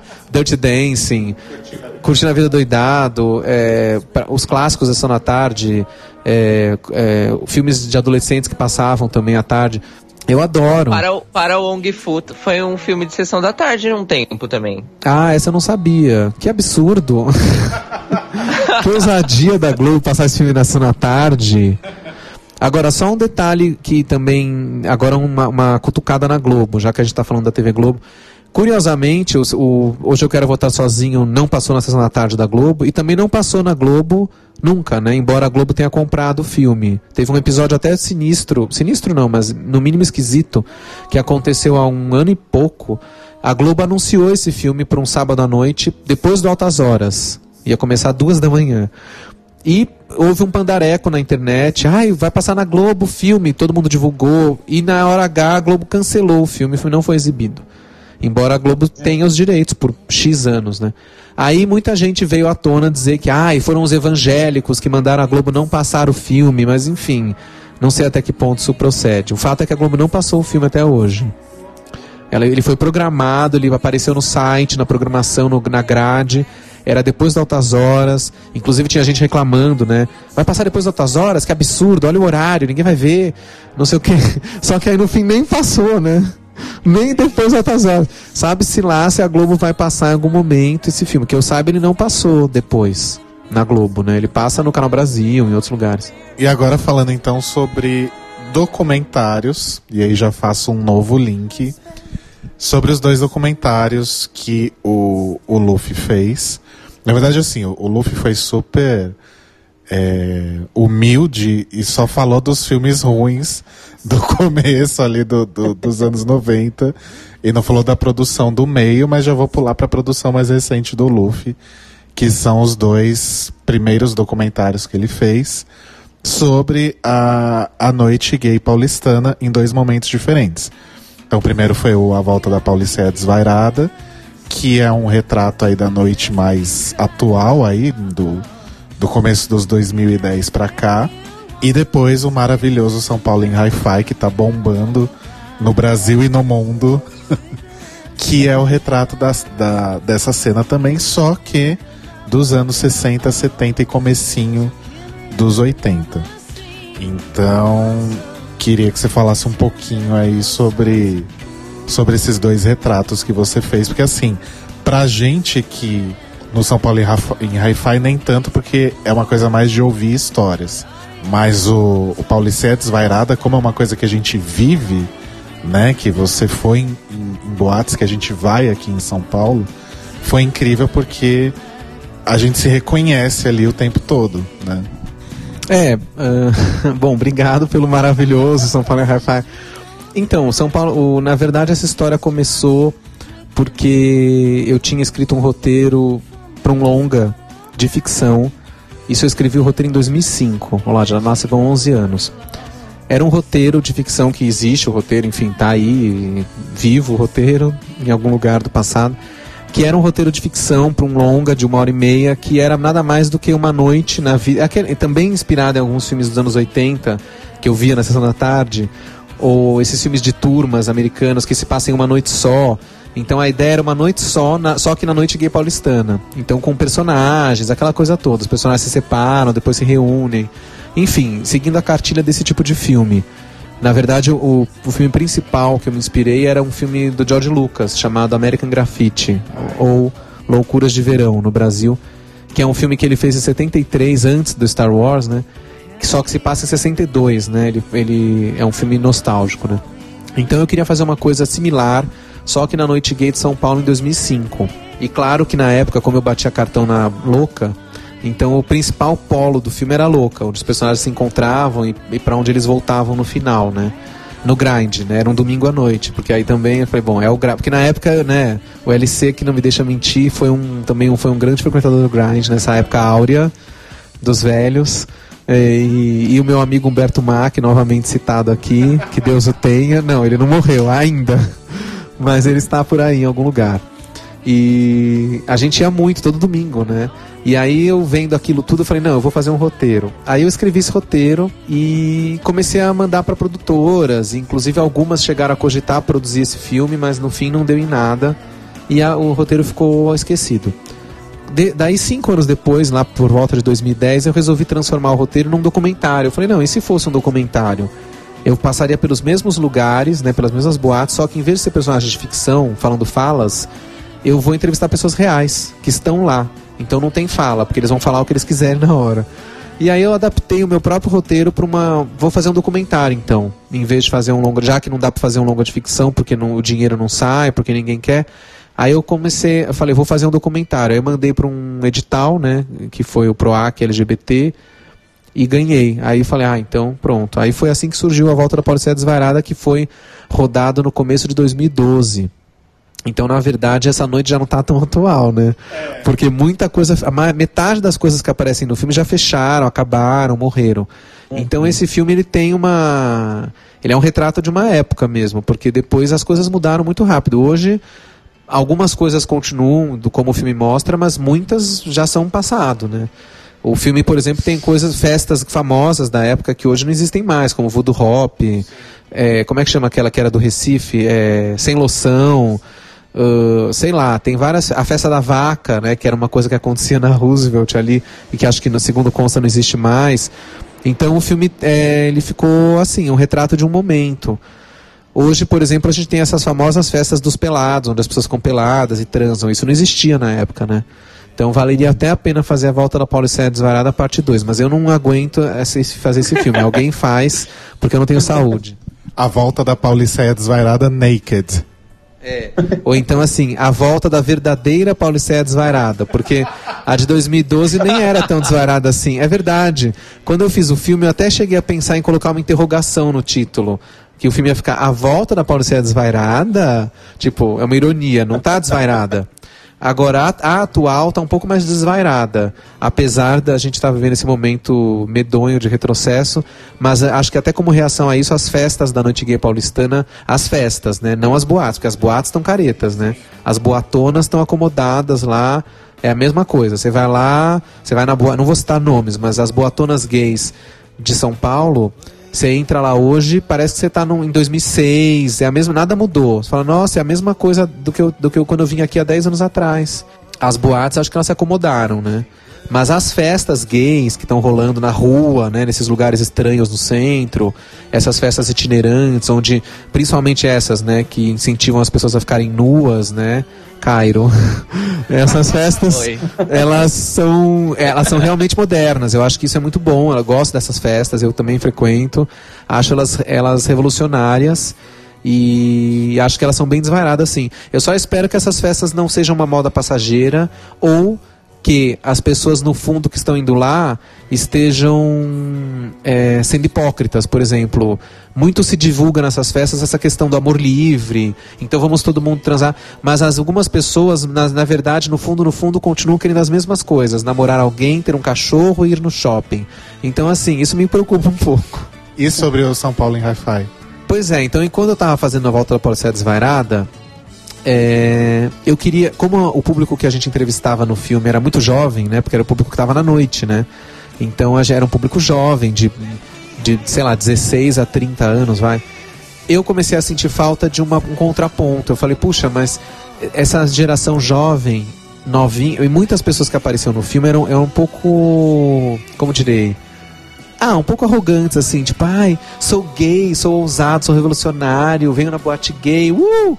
E tipo assim, eu falava, pensava, é, mas não é bem assim, porque pra pessoa estar tá aqui hoje, muita gente deu a cara a tapa antes, né? Quando era muito mais difícil, né? Quando a noite gay era um gueto, realmente, né? Então eu falei, eu achava legal ter alguém da velha guarda falando aqui.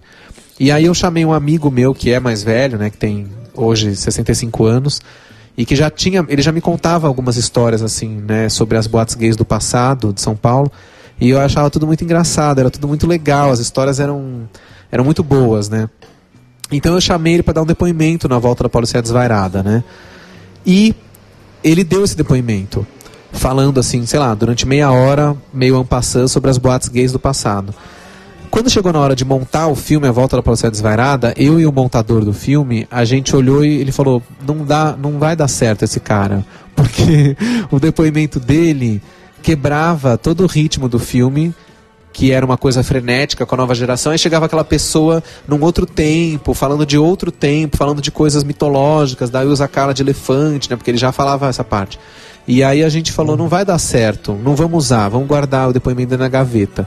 Mas eu fiquei com pena, porque eu falei, mas é, não é possível, a gente tem que falar isso. Aí eu falei, já sei, vamos fazer um outro filme só disso. Aí nasceu o São Paulo High Five. Na mesma hora eu falei, vou fazer um outro, pronto, só para falar disso. Aí não vai faltar espaço. Aí na mesma hora eu já comecei a bolar o outro filme. Por isso que eles foram feitos muito próximos um do outro. Que eu já estava montando a Volta para o Desvarada e já comecei a bolar o São Paulo High Five. Falei, ah, aí foi feito um atrás do outro.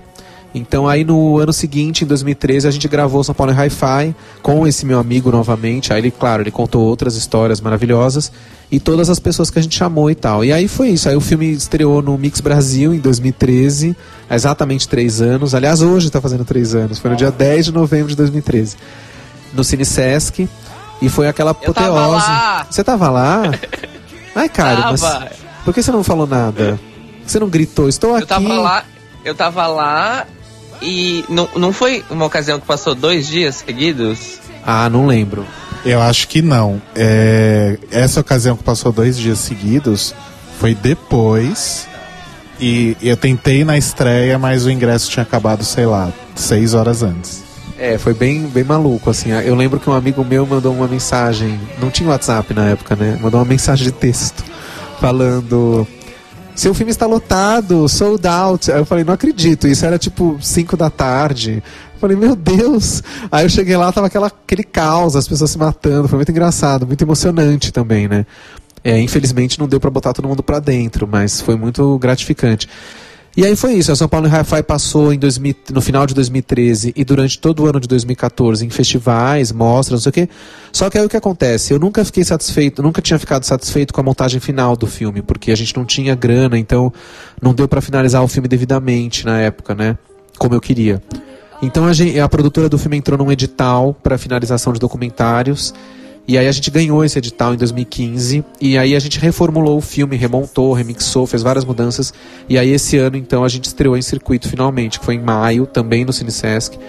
E aí foi ótimo, porque aí o filme foi teve uma renovação esse ano, uma nova geração de pessoas descobriu o filme, então tá, é muito legal ver essa nova geração de montadas, umas montadas super novinhas, que tem páginas no Facebook. Agora tem muitos grupos, né, dessas montadas que são também filhas do RuPaul's Drag Race e que viram São Paulo em Hi-Fi, se identificam e falam, ai meu Deus, e aí come... e muitas dessas, dessas pessoas me mandam mensagens falando que o filme é um divisor de águas. E, e quando eu fui para Belo Horizonte, agora em julho, estrear o filme lá, que ele ficou em cartaz no Cinema 104, que é um cinema de cult lá, muito bom. Aí eu fui lá e foi muito engraçado. Teve um debate depois da sessão de estreia e aí várias bichas lá falaram não, seu filme é assim. Agora que a gente saiu daqui, a gente tá. E agora? O que, que a gente faz em relação à montação? Tudo tem que ser repensado a partir de agora. Eu achei muito engraçado, porque tem essa coisa, né? Eu acho que tem uma geração de montadas jovens, né, agora, que estão se inspirando no RuPaul's Drag Race, mas que também querem botar um tempero nosso, brasileiro, né? O que, que é essa montação da gente, né? Para não ficar uma coisa tão americanizada. E eu acho que o São Paulo em Hi-Fi contribui modestamente para esse movimento, né? Além de outros filmes também, como Dizzy Croquettes, O Meu Amigo Cláudia, que é sobre a Cláudia Wonder, que é um filme maravilhoso do Dácio Pinheiro sobre a Cláudia, que também é um filme de 2009. Agora a gente tem o Divinas Divas, né, da Leandra Leal, que acabou de chegar, eu não vi ainda o filme, mas que ela fala também das montadas do Rio, no caso as montadas dos anos 60 e 70 do Rio de Janeiro, Rogéria, Jane de Castro, essas pessoas. Já que a gente falou dos filmes das drags, como Priscila, esses filmes popularizaram as drags nos anos 90, né? Então foi um boom de drags nos anos 90. As drags viraram pops, né? Faziam até telegrama animado, recreação de festa infantil, se bobear. Hebe, drags no programa da Hebe, né? Virou, chegou um momento que drag virou um negócio completamente mainstream, né? Nos anos 2000, elas começaram a ficar meio. caíram num certo ostracismo, as drags, né, de maneira geral. E nos 2010 elas voltam renovadas, turbinadas por essa febre do RuPaul's, né, Drag Race. É, ah, um outro filme interessante é o Tupini Queens, né? Do João Monteiro, que é um documentário também recente sobre as drags de São Paulo, as novinhas que fazem show no, no Priscila, que assistem RuPaul, não sei o quê. Então é um momento bem interessante que essa cultura drag volta renovada. E eu acho legal porque ela volta também com uma diferença em relação às drags dos anos 90. As dos anos 90 acho que tinha uma coisa ainda muito ligada à figura feminina, né? A persona feminina. Então, ah, eu vou ser a drag e vou fazer a Cher. Ah, eu vou fazer uma coisa, sei lá, Jennifer Grey, Madonna. E hoje, com a contribuição da Lady Gaga, que não se deve esquecer a Lady Gaga, que foi importante, eu acho, com as montações esquizofrênicas, as drags vêm com uma coisa mais criaturas, né? Tem umas coisas mais monstruosas, umas coisas meio selvagens, que não necessariamente é uma coisa de imitação da mulher, e sim uma criatura que surge, né? Uma entidade estranha e que, que muitas vezes é mais andrógena do que propriamente mulher.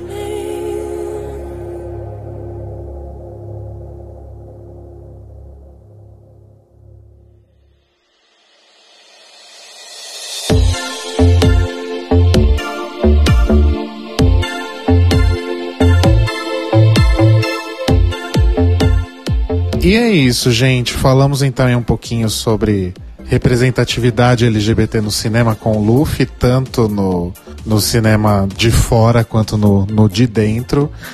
E o Luffy falou um pouquinho sobre a questão trans, a gente também falou aí sobre essa questão polêmica de quem deve realmente interpretar o personagem trans.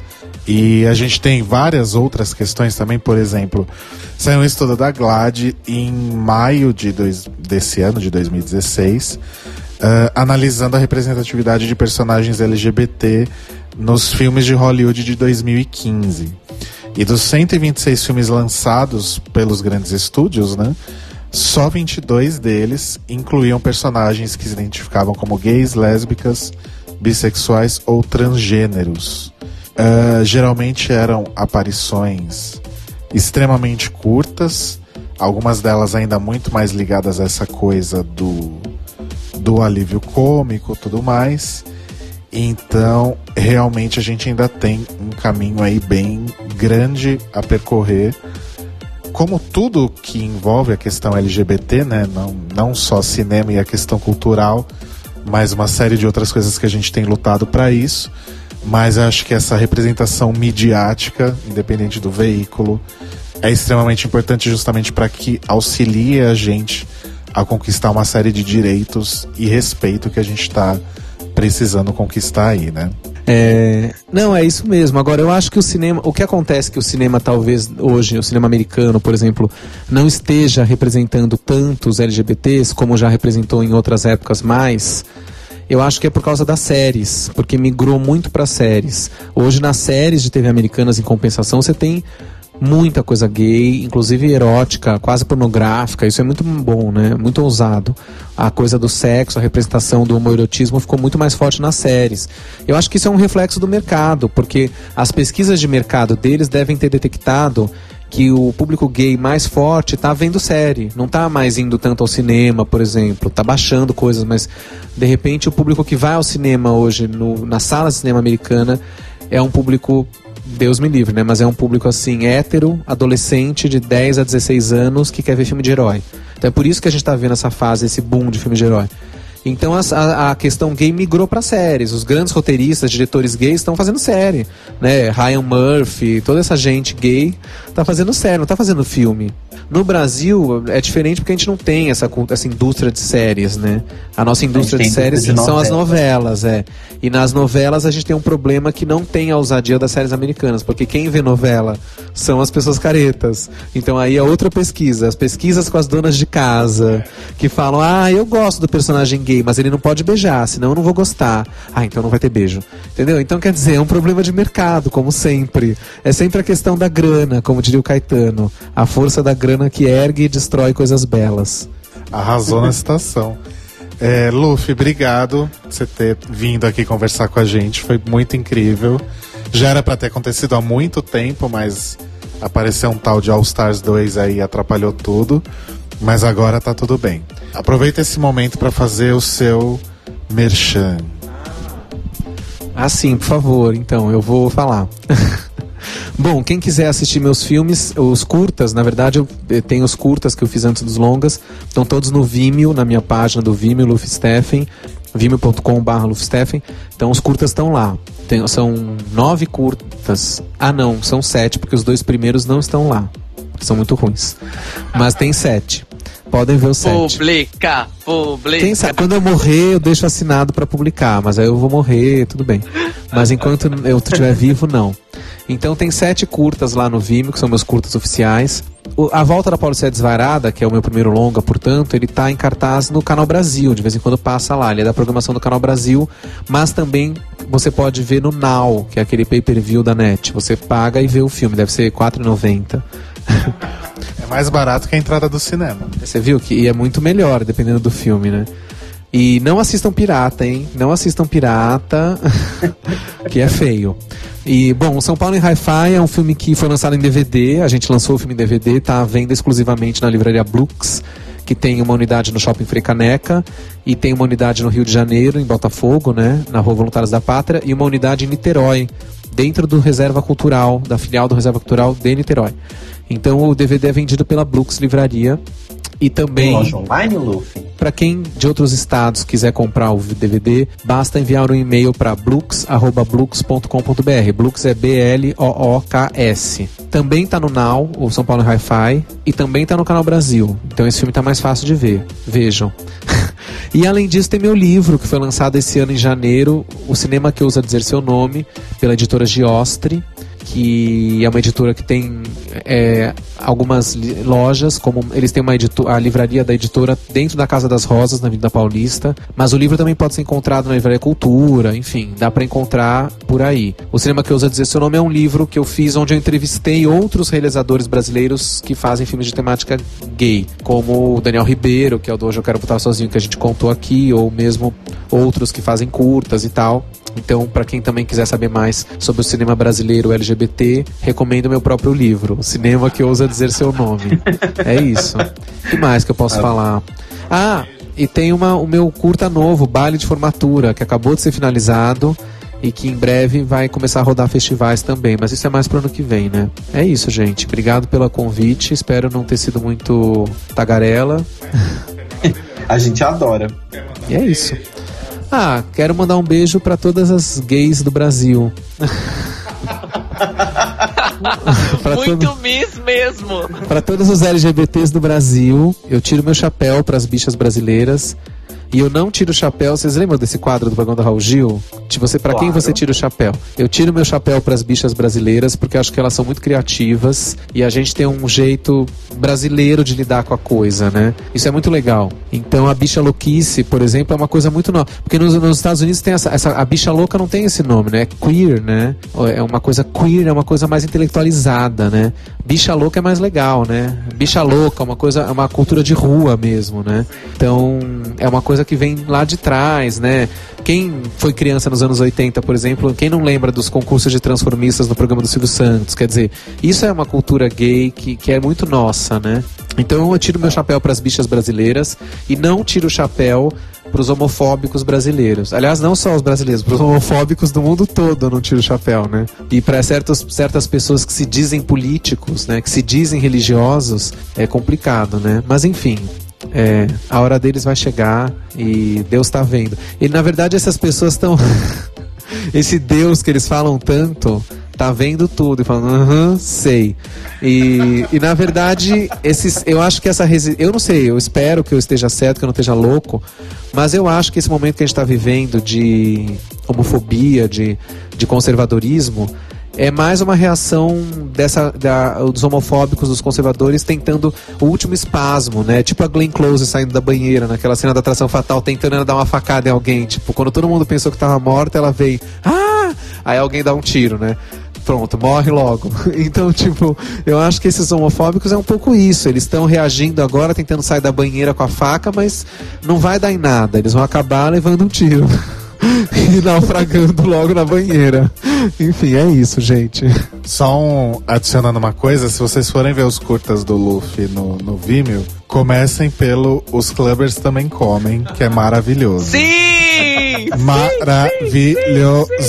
E é o primeiro, porque é de 90, o primeiro que tá lá, porque ele é de 99. Então quem for assistir na ordem cronológica, ele é o mais antigo que tá lá, de 99 esse curto, ó, do século passado. E, e ele é todo rodado na louca, né? Pra quem quer conhecer a louca. É, pode ver o filme. Aliás, falando na louca, vale lembrar do meu primeiro livro, Tragam os Cavalos Dançantes, que é um livro-reportagem que foi lançado em 2008 sobre a louca, né? Quer dizer, mais especificamente sobre o grind, né? Mas sobre a louca de forma geral. Esse livro foi lançado de forma independente, sem editora, mas tem, as pessoas encontram através do site Estante Virtual, que é aquele sebo, você encontra nos sebos da vida. Ele existe, tá em sebos por aí, é fácil de encontrar, só pôr no Estante Virtual. Tragam os cavalos dançantes. Caritelo tem algum recado, algum beijo? Lojinha, como sempre, lá as camisetas, vanda.com.br barra artista barra telo caeto. Comprem e me deem todo o seu dinheiro. Arrasou. Citando Alaska, né? Exatamente. É, no caso, eu não quero seu dinheiro, eu quero suas indicações de emprego. Vão lá em cariobraga.com e veja meu portfólio, meu currículo. E manda. Man, não mande nudes, mande jobs, frilas. Eu quero seu dinheiro, mas de outra forma. Então é isso, gente. A gente volta daqui a duas semanas com mais um episódio de The Libraries Open. Beijo! Beijo.